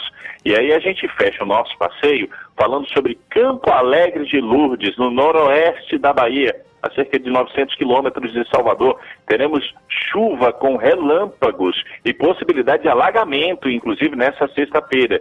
Esse panorama se repete no sábado e no domingo só chove em períodos isolados. A máxima na região ali no em Campo Alegre Lourdes e nas localidades vizinhas, chega aos 30 graus. Cansado e sem dormir? Haja Calman. Calman é um fitoterápico para insônia e ansiedade, disponível nas farmácias mais próximas. Se persistirem os sintomas, o médico deverá ser consultado. É com você, Jefferson. Valeu, Walter. Já está liberado. Pode ir para a ilha de Itaparica curtir o seu fim de semana. Um bom fim de semana para você. Agora, 8 e 7 na tarde FM. Isso é Bahia. O presidente do Supremo, ministro Dias Toffoli, suspendeu a decisão da Justiça do Rio de Janeiro que censurou o especial de Natal do Porta dos Fundos. O especial, que ainda é alvo de várias ações na Justiça, revela um Jesus gay. O assunto é tema do comentário político de Fernando Duarte. Isso é Bahia. Política. A Tarde FM. Ainda durante o plantão judiciário, o presidente do Supremo Tribunal Federal, ministro Dias Toffoli, suspendeu a liminar que obrigava a Netflix a remover o especial de Natal do Porta dos Fundos do Ar. A suspensão do conteúdo satírico foi uma decisão do desembargador Benedicto Abicair, do estado do Rio de Janeiro, a partir do pedido do Centro Dom Bosco de Fé e Cultura. Decisão também foi tomada em um plantão judiciário. Entre as alegações do desembargador está de que a honra e a dignidade de milhões de católicos foram gravemente vilipendiadas pelos réus. Segundo consta, o humorístico retrata Jesus em uma relação homoafetiva e com outras condutas pouco aceitas na sociedade extremamente conservadora em que vivemos. O que o desembargador fez foi censura travestida de decisão judicial. Não que eu esteja defendendo o conteúdo do especial. Há algum tempo eu não acompanho a produção de conteúdos do Porta dos Fundos, mas é inadmissível que a justiça ou quem quer que seja determinem o que podemos assistir ou não. Gosto, como sabemos, gosto, como sabemos, é uma é como uma impressão digital. Cada um tem o seu mas tem gente que perdeu faz tempo, sem entrar no mérito de quem gostou ou desgostou desse especial. Vou lembrar que em janeiro de 2015, quando radicais entraram na redação do folhetim satírico Charlie Hebdo, lá na França, sobraram brasileiros se solidarizando com a tentativa de censura, nesse caso violenta. Mas pouco se viu de críticas à estratégia utilizada pelo jornal para ironizar o Islã. E quantas vezes a gente assistiu Chico Nísio interpretando Painho, um pai de santo gay? Há diferenças entre a satiração do Charlie Hebdo, do Painho e do Porta dos Fundos? Para o brasileiro, sim, pois o islamismo e as religiões de matrizes africanas são minoritárias e não conseguem impor uma predominância cultural. E ainda há uma grande expectativa da maioria da população cristã para que sigam em silêncio diante desses subjugamentos. O desembargador que determinou a censura usou a ação de um grupo católico, mas a medida agradou também a setores evangélicos e a meio mundo de conservadores. e é um direito deles protestar, reclamar e criticar o especial do Porta dos Fundos. Gosto, eu gosto inclusive de ouvir todos esses argumentos, até porque eu sigo sem interesse em assistir a essa sátira. Talvez até tenha ficado instigado a ver depois de tanta repercussão, ainda que negativa. Agora, se você ou eu ficamos incomodados com o argumento, com a forma com que Jesus foi interpretado, nós temos todo o direito de fazer uma manifestação pacífica, não jogar coquetéis molotovs em qualquer lugar e seguir com a vida. Pode até cancelar o Porta dos Fundos e a Netflix, se bem que a gíria cancelar é muito usada na comunidade LGBT e seria uma apropriação bem indevida. Só não dá para ficar torcendo pelo retorno da censura.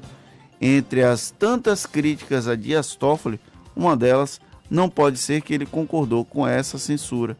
Graças a ele, a liminar caiu e eu e vocês podemos escolher se podemos assistir ou não ao especial da Porta dos Fundos. E é bom lembrar, Fernando, que em decisões anteriores o Supremo já tinha estabelecido alguns pilares que devem guiar o judiciário em conflitos dessa natureza. Por exemplo, a liberdade de expressão tem preferência sobre outros direitos fundamentais que colidam com ela.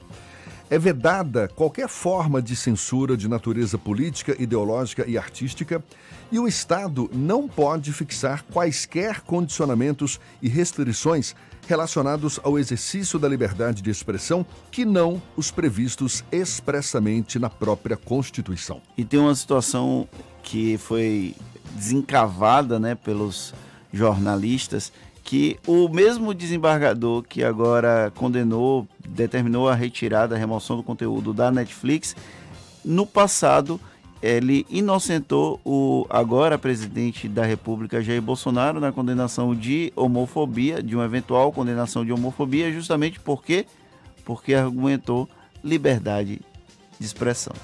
Agora são 8 e 12 e a gente tem notícias que chegam da redação do portal Bahia Notícias. Lucas Arras, mais uma vez apostos. Bom dia, Lucas. Bom dia, Jefferson. Bom dia para você que nos escuta de toda a Bahia. Uma mulher transexual foi impedida de usar o banheiro feminino em um bar em Feira de Santana. É, ela foi impedida pelo gerente do estabelecimento e esse relato foi postado pela vítima em, no Facebook. Na sua rede social, Gel Cadillac contou que estava no bar quando sentiu vontade de ir ao banheiro. Uma outra cliente reclamou e sugeriu que Gel utilizasse o banheiro dos funcionários. Neste momento, o gerente teria falado com a trans de forma arrogante. Em resposta, a proprietária do bar informou que as medidas cabíveis foram tomadas e a cliente foi procurada para um pedido de desculpas. A dona do bar falou ainda que estava fora da cidade quando o fato aconteceu.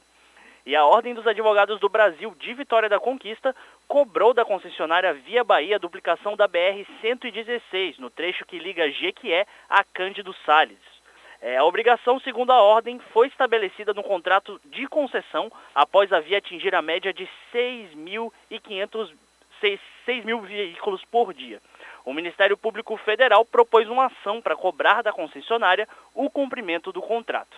Eu sou Lucas Arraes, direto da redação do Bahia Notícias para o Isso é Bahia. É com vocês, Jefferson Fernando. Valeu, Lucas. A Tarde FM 8 e 14. Olha, no ano passado, o preço da cesta básica subiu em 16 das 17 capitais brasileiras.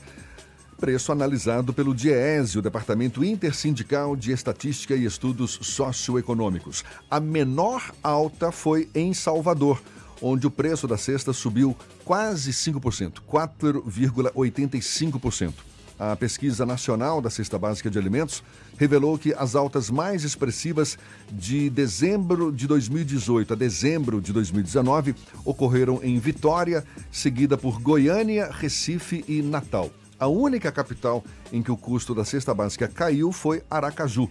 O aumento do preço da cesta básica em dezembro foi puxado principalmente pela carne bovina, que aqui em Salvador subiu 13%. A Secretaria de Segurança Pública da Bahia instaurou um grupo de trabalho para facilitar as discussões entre motoristas por aplicativo, empresas e policiais na elaboração de ações preventivas à segurança.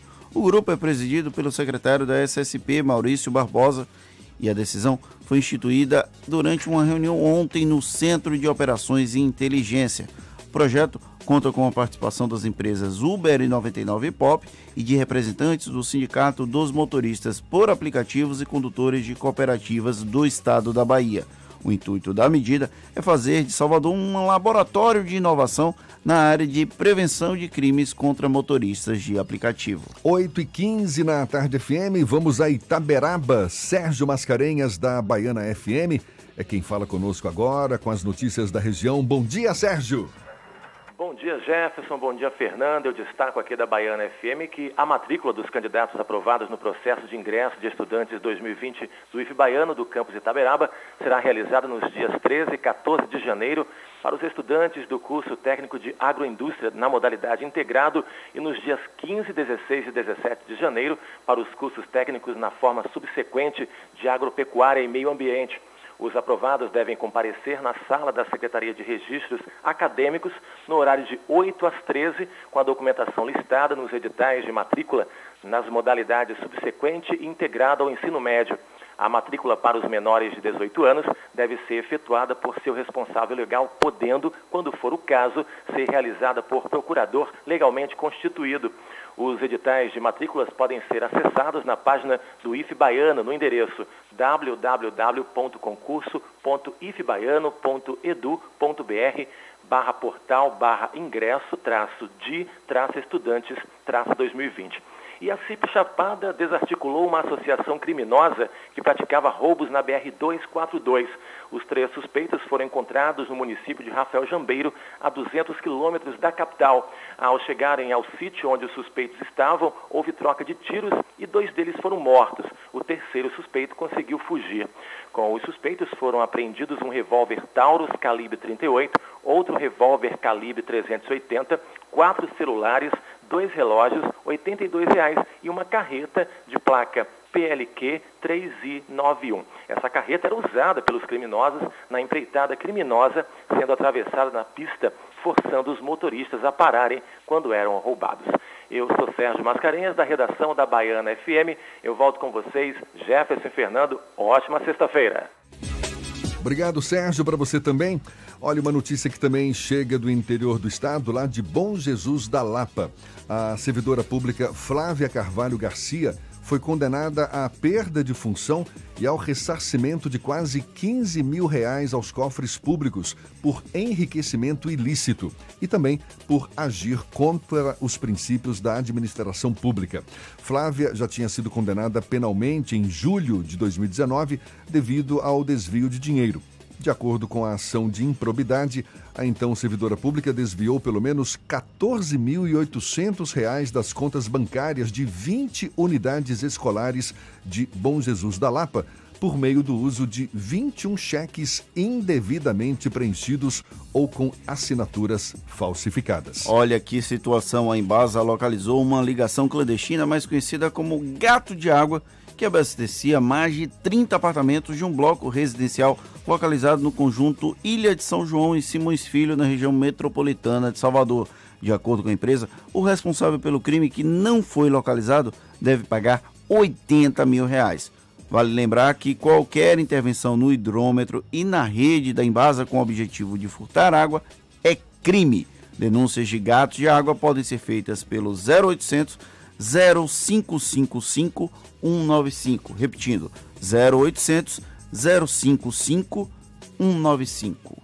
E me faça uma garapa ou uma abacatada, como diz Fernando Duarte. Olha só, essa. Um bombeiro militar foi preso em flagrante, tentando roubar o celular de uma turista argentina em Porto Seguro, extremo sul do estado.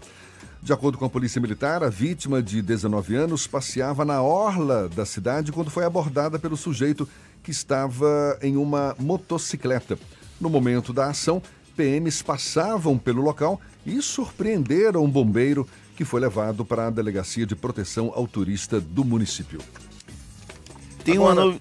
tem, uma no... tem uma novidade também que depois de o presidente do Supremo Tribunal Federal, ministro Dias Toffoli, ter voltado atrás na decisão sobre o valor do DPVAT, o seguro obrigatório de danos pessoais causados por veículos, A seguradora líder informou que vai devolver a diferença dos motoristas que pagaram a mais.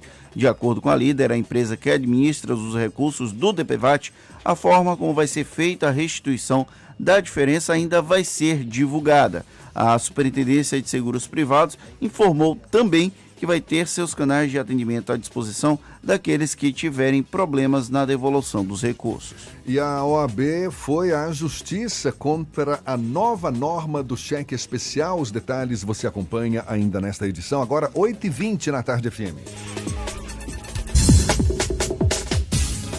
Você está ouvindo Isso é Bahia. A Terra Forte começou o ano acelerando para te oferecer uma condição imperdível. É Toyota com preço de fábrica. É isso mesmo. Últimas unidades de toda a linha Etios e Ares com preço de nota fiscal de fábrica. É imperdível. É na Terra Forte. Venha conhecer também o novo Corolla a partir de 99.990. E ainda, somente neste final de semana, você compra seu seminovo com taxa zero. Consulte condições na Terra Forte. Paralela Magalhães Neto e Lauro de Freitas. É mais Toyota. No trânsito dê sentido à vida. Chegou a melhor hora de aproveitar os descontos mais famosos do Brasil. No Outlet Prêmio Salvador, você encontra as melhores marcas com os menores preços. É a sua chance de aproveitar o descanso para dar aquela renovada no seu guarda-roupa, com os looks que você adora. Venha conferir. Chique é pagar pouco. Estrada do Coco, quilômetro 12,5. Aberto todos os dias, das 9 às 21 horas. Bela Bowling, o boliche do Shopping Bela Vista. Venha se divertir, aberto de domingo a domingo e a hora certa. A tarde FM 8 e 21. Está pensando em um dia de diversão incrível? Então venha para o Bela Bowling, o boliche do Shopping Bela Vista. É o maior espaço de diversão com boliche de Salvador. Temos pacotes para você fazer a sua festa de aniversário ou confraternização. E de segunda a sexta, a hora de pista para seis pessoas com uma porção de batata frita sai por apenas R$ 49,90. Os sapatos são à parte. Consulte condições, traga a sua turma e aproveite. Bela Bowling, o boliche do Shopping Bela Vista, o maior espaço de diversão com boliche de Salvador.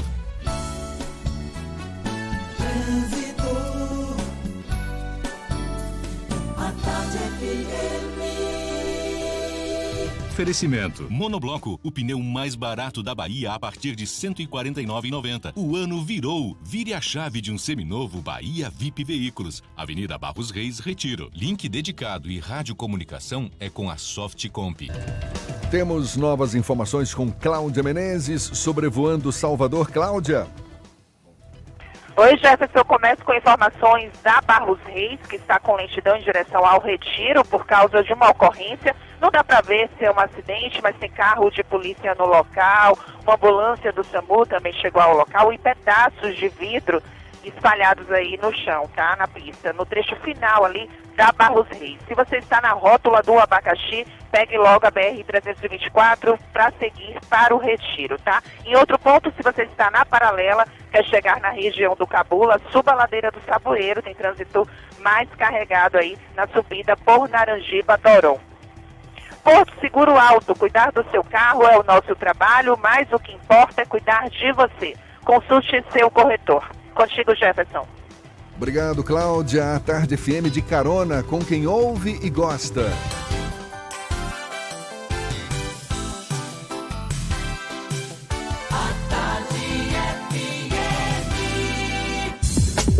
Voltamos a apresentar Isso é Bahia.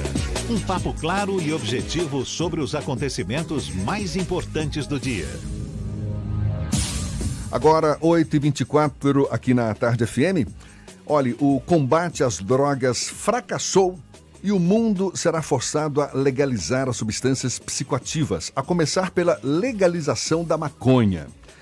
Essa posição, no mínimo polêmica, foi defendida esta semana pelo secretário estadual da, de Justiça, Direitos Humanos e Desenvolvimento Social aqui da Bahia, Carlos Martins. Segundo ele, a criminalização da utilização das substâncias psicoativas não resolve o problema. O secretário Carlos Martins é nosso convidado aqui no Isso é Bahia. Seja bem-vindo. Bom dia, secretário. É, bom dia, amigos do Isso é Bahia. Aliás, eu queria parabenizar a iniciativa da tarde, do blog do site Bahia Notícias, por essa interrogação, por essa aglutinação de plataformas, que eu acho uma coisa muito importante e interessante. E parabenizar você, Jefferson, e você, Fernando, é, por oferecer aos ouvintes da Bahia mais uma oportunidade de notícia com seriedade, com credibilidade nesse horário. Então, para mim é um prazer estar aqui e parabenizo a vocês pelo trabalho. Muito obrigado. Secretário, qual é a solução para o combate às drogas? Veja, Jefferson, eu coloquei essa discussão e, como você disse bem, foi polêmica. Por quê? Primeiro, nós estamos num momento até nacional e internacional que a simples discussão de questões polêmicas é cerceia o debate. Então, a primeira questão é: essa questão das drogas precisa ser debatida. E não adianta colocar as questões partidárias ou as questões religiosas como questões fundamentais, porque elas não resolvem. Por quê? Porque ao longo dos últimos 25, 30 anos, eu vou só botar por aí 25, 30 anos, todos os partidos políticos do Brasil tiveram a oportunidade de administrar um Estado, ou a União, ou prefeituras importantes, e nenhum deles e eu digo isso sem medo de errar, nenhum deles apresentou uma alternativa à questão das drogas à questão dos homicídios etc. A mesma coisa a questão religiosa, ou seja, várias igrejas de diferentes tipos, várias religiões fazem trabalho eh, de prevenção, de acompanhamento de drogas e também não resolve. Então, a questão das drogas é um flagelo mundial e que precisa ser atacado como vários países estão atacando. O caso do Brasil é interessante porque, primeiro, nós viramos a ser uma rota estratégica para a questão das drogas no mundo. Ou seja, há um crescimento do consumo de drogas no Brasil e a, a nossa posição, a nossa posição estratégica, a nossa questão de fronteiras, o nosso parque tecnológico, a nosso desenvolvimento tecnológico é um chamariz para que todas essas áreas que produzem drogas, e é, é bom saber que o Brasil não produz nenhum tipo dessas drogas a não ser a maconha, tá certo? Mas é uma rota estratégica mundial. Então, a questão de guerra às drogas apenas pela lógica policial, pela lógica criminal, não resolve. A questão das drogas tem que ser encarada como uma questão de saúde pública. Um exemplo típico é Portugal. Portugal foi uma posição mais radical do que eu disse. Hoje há uma liberação geral das questões das drogas em Portugal é, é encarado como uma questão de saúde. Liberação geral que o senhor fala, está liberado consumir maconha lá em Portugal, Consum, em qualquer lugar? Ca, ca, maconha, cocaína e etc. Tem uma definição clara de quem é traficante e o que é usuário. Em Portugal tem um centro e centros em vários locais onde você pode consumir as drogas. Tem centros onde você pode ter acesso de quais os perigos que a droga lhe proporciona e, ao mesmo tempo, continua sendo uma atividade que é multada, mas ao mesmo tempo o indivíduo que é utilizado ele é encaminhado imediatamente ao serviço de saúde. E aí no serviço de saúde tem todo um tratamento, um, toda uma forma que não é a criminalização. Uma vez legalizadas substâncias psicoativas, qual é o benefício que a sociedade ganha? Pronto, vamos dar um exemplo do Uruguai. O Uruguai é um país que radicalizou nessa questão econômica, vamos assim, do, do coisa. O, a, o consumo do Uruguai era 100% de maconha prensada, importada do Paraguai. É, depois de 13, de 7 anos é, sendo utilizados hoje no, no Uruguai, nós temos dados interessantes. 22 bilhões de dólares movimentam o comércio de maconha no Uruguai. 22 bilhões. É, esse comércio fez o quê? Acabou a importação da maconha de, do Paraguai para o Uruguai. Se criou empresas, hoje tem cinco empresas que produzem legalmente a maconha, tanto para fins recreativos como para fins medicinais. Tem 40 mil pessoas inscritas que compram a maconha nas 17 farmácias que são legalizadas. E tem 3.800 pessoas que se produzem maconha é, para uso pessoal. Ou seja, cada pessoa tem direito a, a cultivar seis é, plantas de maconha. O que, que aconteceu no Uruguai nesse período? Primeiro, houve a substituição e a, praticamente o, o tráfico de maconha internacional que tinha por Uruguai acabou. Criou-se um mercado interno é, a maconha é, prensada foi substituída por flores de maconha, que é uma outra modalidade, tá? E hoje você utiliza isso para fins medicinais. Tem uma discussão se reduziu ou não o índice de homicídios, tá? É, e aí tem discussões dúbias, porque se, por um lado, reduziu os homicídios relacionados a drogas, tem também um acirramento da disputa é, por os espaços, porque só foi legalizada a maconha, mas a, a, cocaína e a outra não. Então, o que a gente precisa discutir é, não é simplesmente, eu estou dando exemplos do Uruguai, estou dando exemplos de, de, de, Portugal, Espanha também vai no mesmo caminho, Canadá agora recentemente, a Holanda já tem uma história, é, mas não estou dizendo que a gente tem que importar um modelo. Agora, nós precisamos discutir. A nossa secretaria, por exemplo, nós temos um programa com as comunidades terapêuticas que no ano passado atendiam 11 mil pessoas é, nos convênios e num total de 100 mil pessoas no ano. Então, há uma política de acolhimento. Mas será que essa é a correta? Hoje nós estamos vendo, eu estava vendo os dados que a Michelle Bachelet, da ONU, estava dando, dizendo, mais de 600 mil pessoas morreram no mundo por causa das questões das drogas.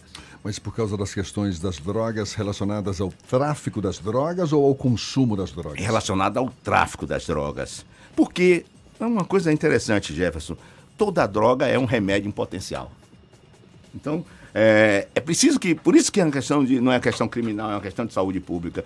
Os remédios antibióticos que se toma, por exemplo, nas UTIs. Drogas. É, são drogas muito mais é, maléficas, muito mais perigosas para o ser o corpo humano do que a cocaína e do que a droga. Aliás, Agora, qual é o problema? Ela tem um acompanhamento, uma dosagem adequada, tem uma qualidade industrial adequada. Então, tem todo um conjunto típico do sistema capitalista, ou seja, de que ao legalizar as questões das drogas, ao legalizar a droga sintética, você acaba então impondo uma série de regras que é muito melhor do que a ilegalidade e a licitude. A gente vive no Brasil uma situação de muita resistência em tratar o problema das drogas como um problema de saúde pública há uma tendência a se manter o tráfico de drogas e a dependência química como um, programa, um problema de segurança e não um problema de saúde. Mas o Estado, nos últimos anos, tem terceirizado o tratamento dessas pessoas, dos dependentes químicos. Você tem uma série de convênios que permitem o tratamento terapêutico, você tem fundações que de alguma forma fazem esse trabalho que seria, em teoria, uma obrigação do Estado. Essa terceirização do tratamento de dependência química não acaba fazendo com que haja um mercado que é, se retroalimenta para que se mantenha o status quo do, do tráfico de drogas como um problema de segurança e não de saúde pública? Eu concordo perfeitamente com você, sabe por quê? Porque, na realidade, tudo isso que você falou é mera consequência da ausência de um debate sério sobre a questão do ataque a essas questões. Quando é, a gente não ataca a questão de saúde e coloca o SUS como elemento de discussão, a gente acaba indo pelo lado criminal, pelo lado policialesco. Olha, você veja, nós temos uma fronteira extensa e nós não temos, é, pelo menos a meu ver, uma eficiência das Forças Armadas e da Polícia Federal para conter tanto uh, o tráfico de drogas como de armas. E aí a gente coloca as polícias militares dos estados para resolver essa questão. Outro dia eu ouvi uma declaração de um comandante da polícia que dizia assim: é, colocar as polícias militares nessa questão das drogas é enxugar gelo. Porque hoje os traficantes têm um armamento superior à polícia militar é, cada dia que você, a polícia militar, aprende X números de fuzis, no mesmo momento está entrando uma quantidade maior. E evidentemente que a gente tem um problema pior ainda que é, que é o encarceramento e a mortandade da juventude dos bairros periféricos, da juventude negra, das pessoas, dos jovens de 16 até 25 anos. Então, o que tem levado é, como consequência a essa política das drogas é justamente isso, é o encarceramento da juventude. É, você bota um jovem, ou na Fundac, no nosso caso, ou depois dos 18 anos, num presídio, e ele sai dali pior do que ele entrou. Bom, uma questão que a gente sabe, no mínimo polêmica, o nosso ouvinte Railton Correia, aqui pelo canal da Tarde FM no YouTube, ele fala: olha, a questão da legalização implica consequências além do efeito no usuário. Fora do domínio de si mesmo, a pessoa sob efeito é agente de perigo às outras pessoas que não utilizam ou utilizaram drogas. Como é que o senhor avalia esse comentário? A, a, a não le- legalização das drogas, ela já é um perigo para todos nós. Vou dizer por quê. Todo usuário de droga, eles geralmente estão, é, tem, levam consigo três doenças graves. A tuberculose, a hepatite C e o HIV. E quando a gente encarcera essas pessoas ou quando a gente não tem controle disso, porque a questão de transformar as drogas numa questão eh, de saúde é a questão de controle. Eu acabei dizendo hoje, o Uruguai sabe que tem 40 mil pessoas que estão inscritas a comprar drogas nas farmácias. Então ele sabe exatamente quem são, o que é que pode fazer e quais os tipos de medidas pode prevenir para que essas pessoas saiam. Quando eu não tenho isso, eu tenho gente transferindo eh, tuberculose, hepatite C e HIV para toda a população. O senhor acredita que a legalização das drogas pode provocar o aumento no consumo das drogas? É, no primeiro momento deve sim. Eu não sei se. uh, primeiro você, que a gente já me permita também chamar de você, somos mais ou menos do meu período. Nós tínhamos um período que é, as revistas de sexo eram vendidas nas, nas bancas é, fechadas com um lacre preto, lembra disso? Claro que e lembro. quando falaram assim, ah, vou falar o nome da, da revista, por- me perdoe. Sem problema. Mas quando falaram a Playboy vai sair sem o, o lacre, saiu todo mundo para querer comprando. De- Deve ter estourado a, a, a compra da Playboy. Eu pergunto a vocês hoje: alguém vai na, na revista, na banca hoje para comprar a Playboy? Então, evidentemente que a liberação. A Playboy, é, inclusive, até deixou de circular. Pronto. né?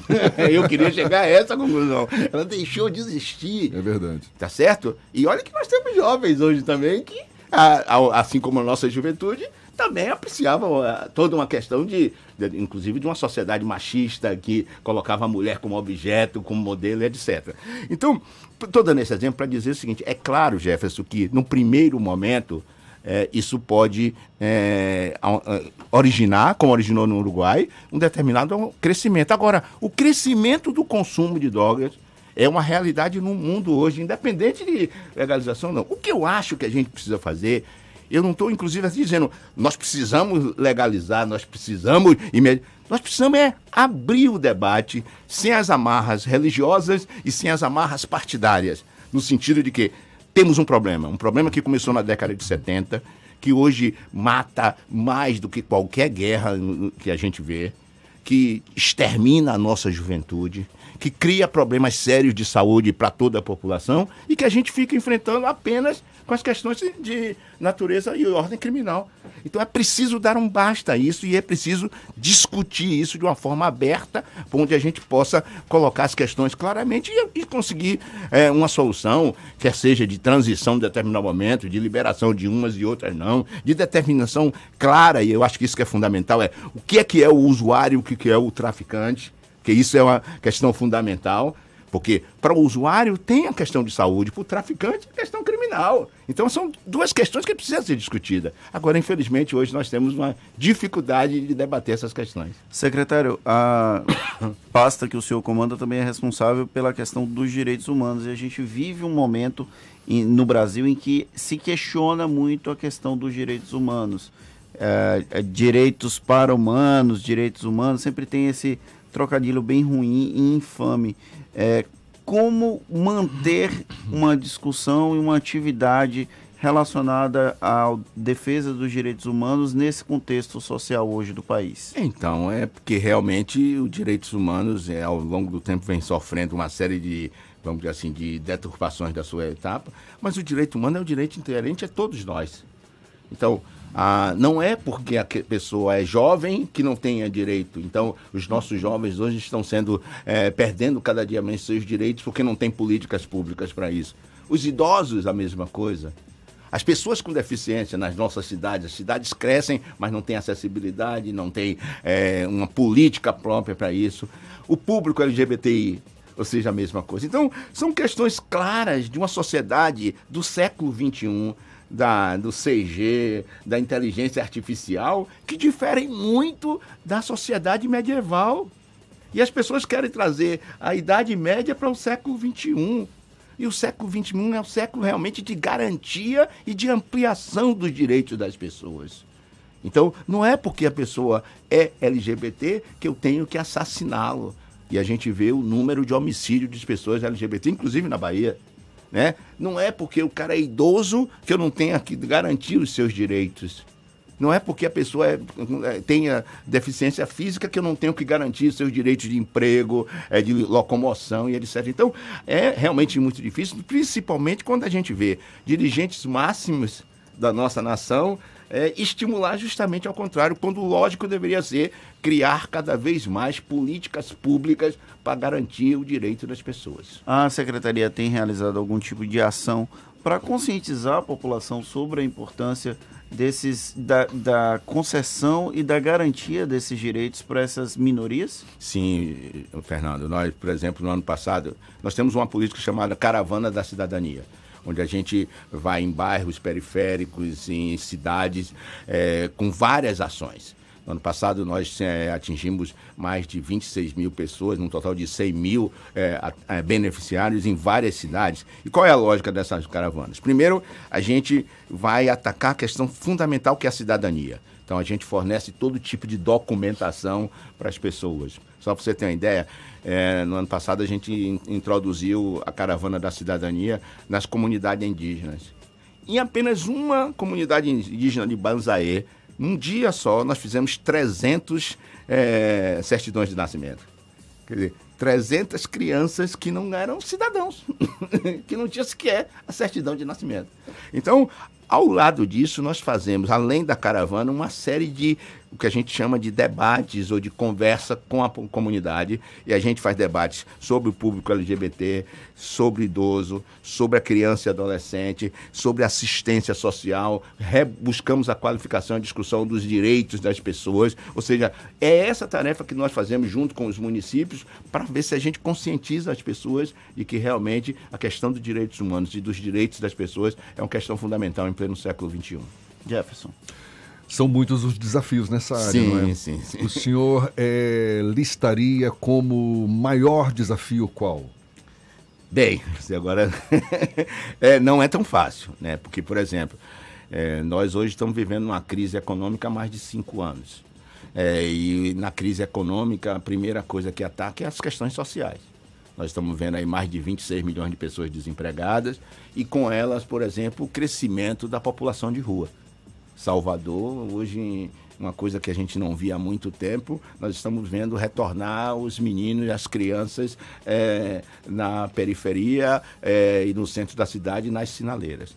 Então, a minha, eu, respondendo a sua pergunta, Jefferson, eu acho que a questão principal hoje de todo qualquer governante é a preocupação com a juventude. A gente poderia Nós... listar aqui, se o senhor me permite, mas muitos desafios nessa área dos direitos humanos. Ó, pobreza, desigualdades sociais, desigualdades globais, melhor dizendo, Sim. né?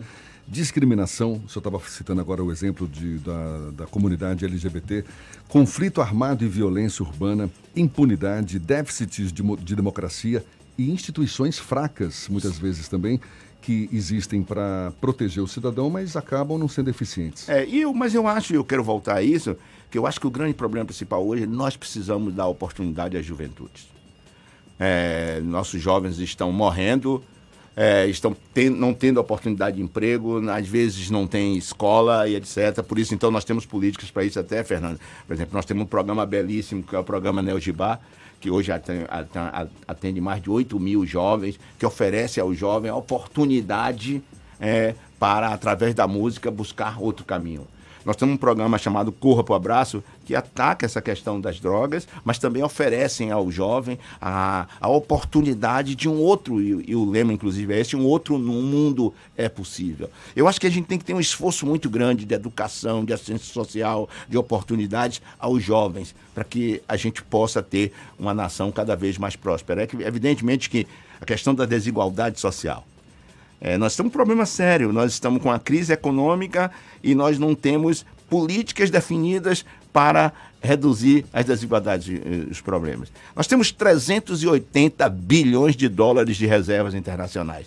Se a gente tirasse 20% é, dessas reservas para geração de emprego e renda, já era um bom caminho. Recuperar as obras que estão paradas, retomar o programa Minha Casa Minha Vida, fazer obras de infraestrutura com 20 bilhões, é, com 20% da reserva que nós temos, já dava para dar um impulso muito grande. E, evidentemente, os programas sociais também são programas de transferência de renda e que reduzem a desigualdade. Está aí. Nós temos várias condições de fazer. Precisa é vontade política. Secretário Carlos Martins, secretário de Justiça, Direitos Humanos e Desenvolvimento Social da Bahia, conversando conosco aqui no Isso é Bahia. Muito obrigado pelos seus esclarecimentos, seus posicionamentos, pela atenção dada aos nossos ouvintes e um bom dia. Não, eu que agradeço a oportunidade de me dirigir a esse programa Isso é Bahia. Acho que já posso dizer que é líder de audiência nesse horário, né? Porque eu vejo os comentários aí em tudo quanto é canto. E evidentemente que não é surpresa é, pela competência de vocês, Jefferson e de Fernando, é, nesse trabalho e me coloca coloca à disposição toda a equipe da Secretaria de Justiça, Direitos Humanos e Desenvolvimento Social é, na oportunidade que vocês precisarem para fortalecer a informação para o público da Bahia. E aproveito a oportunidade para desejar a todos vocês, toda a equipe, um feliz 2020 e que a gente tenha um ano muito melhor do que o ano passado. Estamos torcendo por isso, secretário. Muito obrigado mais uma vez. Agora, 8h46 na Tarde FM. Você está ouvindo Isso é Bahia. A Terra Forte começou o ano acelerando para te oferecer uma condição imperdível. É Toyota com preço de fábrica. É isso mesmo. Últimas unidades de toda a linha Etios e Ares com preço de nota fiscal de fábrica. É imperdível. É na Terra Forte. Venha conhecer também o novo Corolla a partir de 99.990. E ainda, somente neste final de semana, você compra seu seminovo com taxa zero. Consulte condições na Terra Forte. Paralela Magalhães Neto e Lauro de Freitas.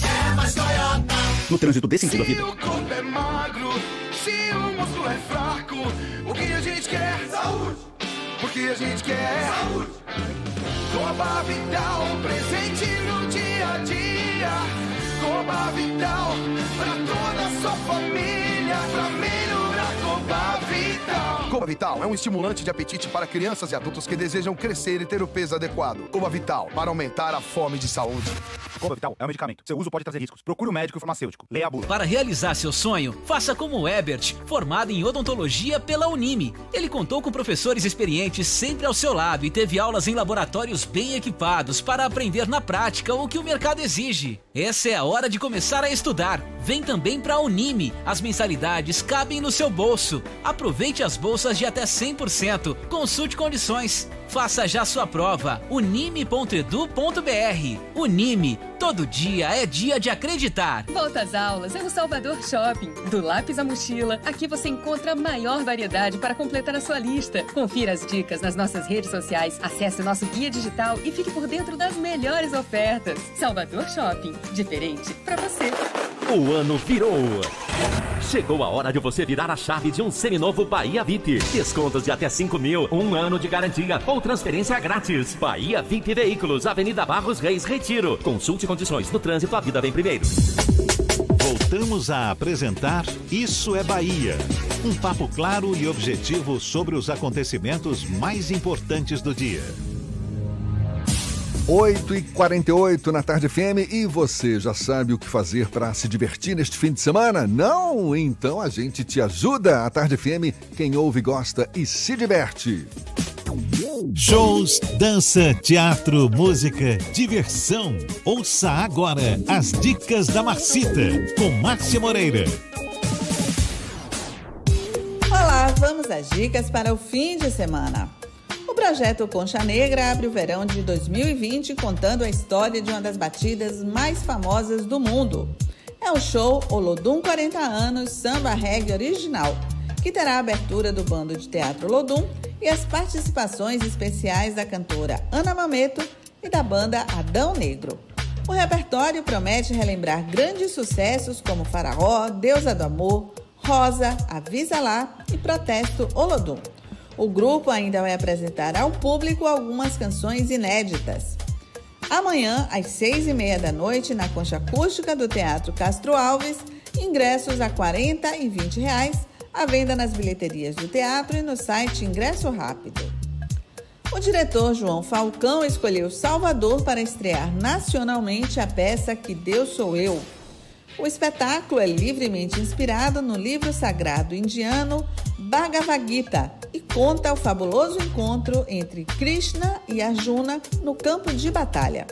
Que Deus sou eu reflete sobre autoconhecimento, dilema moral e o medo de seguir em frente devido às incertezas impostas pela vida. No palco, dois dos mais no palco, dois dos mais talentosos atores da nova geração, Daniel Farias e Leandro Villa. Estreia amanhã às 8 da noite no Teatro Sesc Casa do Comércio, na Pituba. Serão apenas quatro apresentações, sempre aos sábados até o dia 1 de fevereiro. Ingressos a R$ 50 e 25 reais, à venda na bilheteria do teatro ou no site Ingresso Rápido. Se você curte o velho bolachão, todos os domingos de janeiro tem um Big Bazar de verão no Mercado CC, no Rio Vermelho. No local, diversos estandes com produtos ligados à música, literatura, moda e gastronomia. Mas o carro-chefe é a venda de discos de vinil. É possível encontrar da música erudita ao heavy metal, passando por MPB, samba, reggae, black music e outros estilos. O bazar tem entrada gratuita e acontece do meio-dia às seis da tarde. Outras dicas você acompanha no meu Instagram, Dicas da Macita. Beijos e boa diversão! 8 e 51 e olha, o Conselho Federal da OAB, Ordem dos Advogados do Brasil, entrou com uma ação civil pública na Justiça Federal do Distrito Federal, pedindo que seja suspensa a cobrança de tarifa sobre o cheque especial de quem não utiliza o limite. A permissão para que os bancos cobrem a tarifa para disponibilizar o cheque especial ao cliente está prevista na nova regra definida pelo Banco Central, que começou a valer desde segunda-feira. A medida estabelece que a tarifa pode ser de até 0,25% sobre o valor disponível no cheque especial e que ela pode ser cobrada até mesmo se o cliente não usar o limite. Falei essa notícia antes da hora, eu sei, eu sei, eu sei. Vamos agora para interior do estado? Ou a redação do Tarde FM da redação da, do Portal à Tarde. Bom é dia, Thaís. Então é Thaís Seixas. Olá, bom dia, Jefferson Fernando. Pensei que iam me esquecer hoje, viu? Estou de volta aqui direto da redação do Portal à Tarde, agora para os nossos ouvintes de todo o estado. O número de grávidas com HIV no Brasil aumenta quase 40% em 10 anos, segundo, segundo dados do boletim epidemiológico divulgado pelo Ministério da Saúde. Em 2008 foram registradas 6.700 gestantes com HIV, o que representava 2,1 casos para cada mil nascidos vivos. Já em 2018 o número passou para 8.600, o que equivale a 2,9 casos para cada mil pessoas. Por outro lado, o número de casos notificados de AIDS, ou seja, as pessoas que desenvolvem a doença causada pelo HIV, registra a redução de dois, desde 2014. Segundo o diretor do Departamento de Infecções Sexualmente Transmissíveis, Gerson Pereira, a diferença se deve ao aumento das notificações, mas também ao avanço no tratamento, aos avanços aí do tratamento, o que gera uma sobrevida maior às pessoas que vivem com a doença. Atualmente, as mulheres grávidas atendidas pelo SUS devem fazer o teste de HIV. E começa hoje o Madre Music, considerado o maior festival da estação no interior do estado. A programação que ocorre no Estádio Municipal de Madre de Deus segue até 1 de fevereiro, reunindo uma série de atrações locais e nacionais. Neste primeiro dia se apresentam a partir das 9 da noite os cantores Léo Santana, Solange Almeida e o grupo Toque Novo. Os ingressos podem ser trocados por um quilo de arroz. Já na próxima sexta sobem ao palco da Arena Madre Music Sorriso Maroto, Luan Santana e Star Samba. Os shows acontecem sempre às sextas no Estádio Municipal e aos sábados a partir das 5 e meia da tarde na área externa da Igreja da Matriz. A programação completa você confere aqui no A Tarde Verão.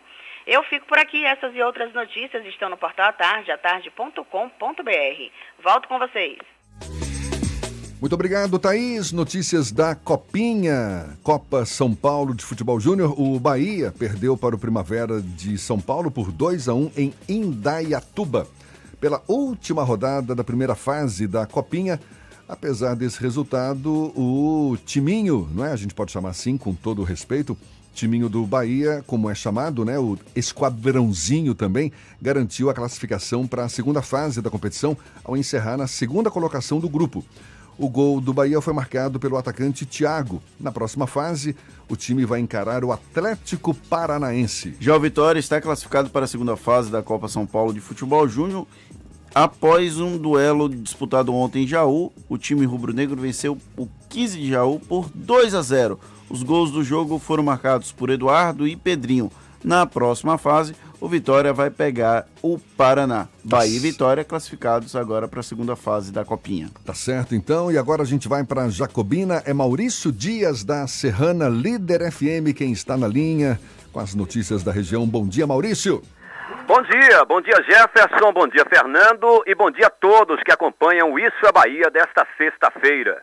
Pela terceira vez consecutiva, a 24ª Companhia Independente da Polícia Militar com sede aqui em Jacobina receberá o Prêmio por Desempenho Policial, o PDP, destinado a policiais e suas respectivas unidades por área de atuação, conforme índices estatísticos oficiais que aferem a redução dos crimes contra a vida humana.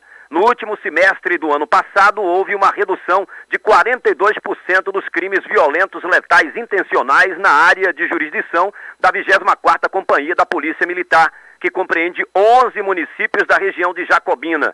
Segundo o comandante da unidade gestora da PM, Major Flailton Oliveira, desde 2017 que as metas estabelecidas estão sendo superadas pela tropa ano após ano, fazendo chegar o mais próximo possível daquilo que é recomendado pelo indicador estratégico de controle de criminalidade previsto em lei que avalia a produtividade dos profissionais de segurança pública do Estado. O oficial comandante lembrou que os méritos de mais esta conquista pertencem a cada policial militar da sua equipe. As premiações do último PDP em todo o estado estarão sendo publicadas nos próximos dias no Diário Oficial. Um acidente grave durante escavações em área de garimpo da Serra de Carnaíba, no município de Pindobaçu, aqui na região de Jacobina, deixou mais uma vítima fatal na tarde da última quarta-feira. Cícero Pereira, de 43 anos de idade, morreu ao ser atingido por uma grande pedra que se deslocou da área onde o mesmo realizava as escavações. Ainda com vida, Cícero foi levado às pressas para uma unidade hospitalar local, porém, devido à gravidade dos ferimentos, ele foi transferido para o Hospital de Traumas de Petrolina, no estado vizinho de Pernambuco, mas acabou morrendo a caminho do hospital quando passava pelo município de Jaguarari, aqui no estado da Bahia. A região de Carnaíba de Pindobaçu, onde aconteceu este acidente, é a mesma em que foi encontrada no ano passado, aliás, no ano de 2001, a famosa pedra de esmeralda gigante, pesando 360 quilos e avaliada em 372 milhões de dólares. Ela foi levada ilegalmente para Los Angeles, nos Estados Unidos, o que motivou uma batalha judicial patrocinada pela Advocacia Geral da União, objetivando seu retorno ao Brasil. Infelizmente, acidentes como esse com vítimas fatais são comuns no garimpo, no garimpo de Carnaíba. Falta maior fiscalização das nossas autoridades. Aqui de Jacobina, no centro-norte do estado, Maurício Dias, da Rádio Serrana Líder FM, Grupo J. Sidney de Comunicação, para o Isso é Bahia. Agora, 8h57, a gente dá sequência ao nosso giro pelo interior do estado, indo agora para Itabuna. Evandro Lima, da Interativa FM. Bom dia, Evandro. Bom dia, Jefferson. Bom dia, Fernando. Ao vivo do sul da Bahia com as notícias da nossa região. Olha, milhares de pessoas são esperadas neste fim de semana para, o tradicion... para a tradicional festa da Puxada do Mastro de São Sebastião, na estância hidromineral de Olivença, em Ilhéus. O evento será realizado de hoje a domingo e contará com atividades culturais e shows de bandas locais para ilhéenses e turistas. Integrada ao calendário turístico da cidade, a Puxada do Mastro de São Sebastião começou com desfile cultural hoje pela manhã.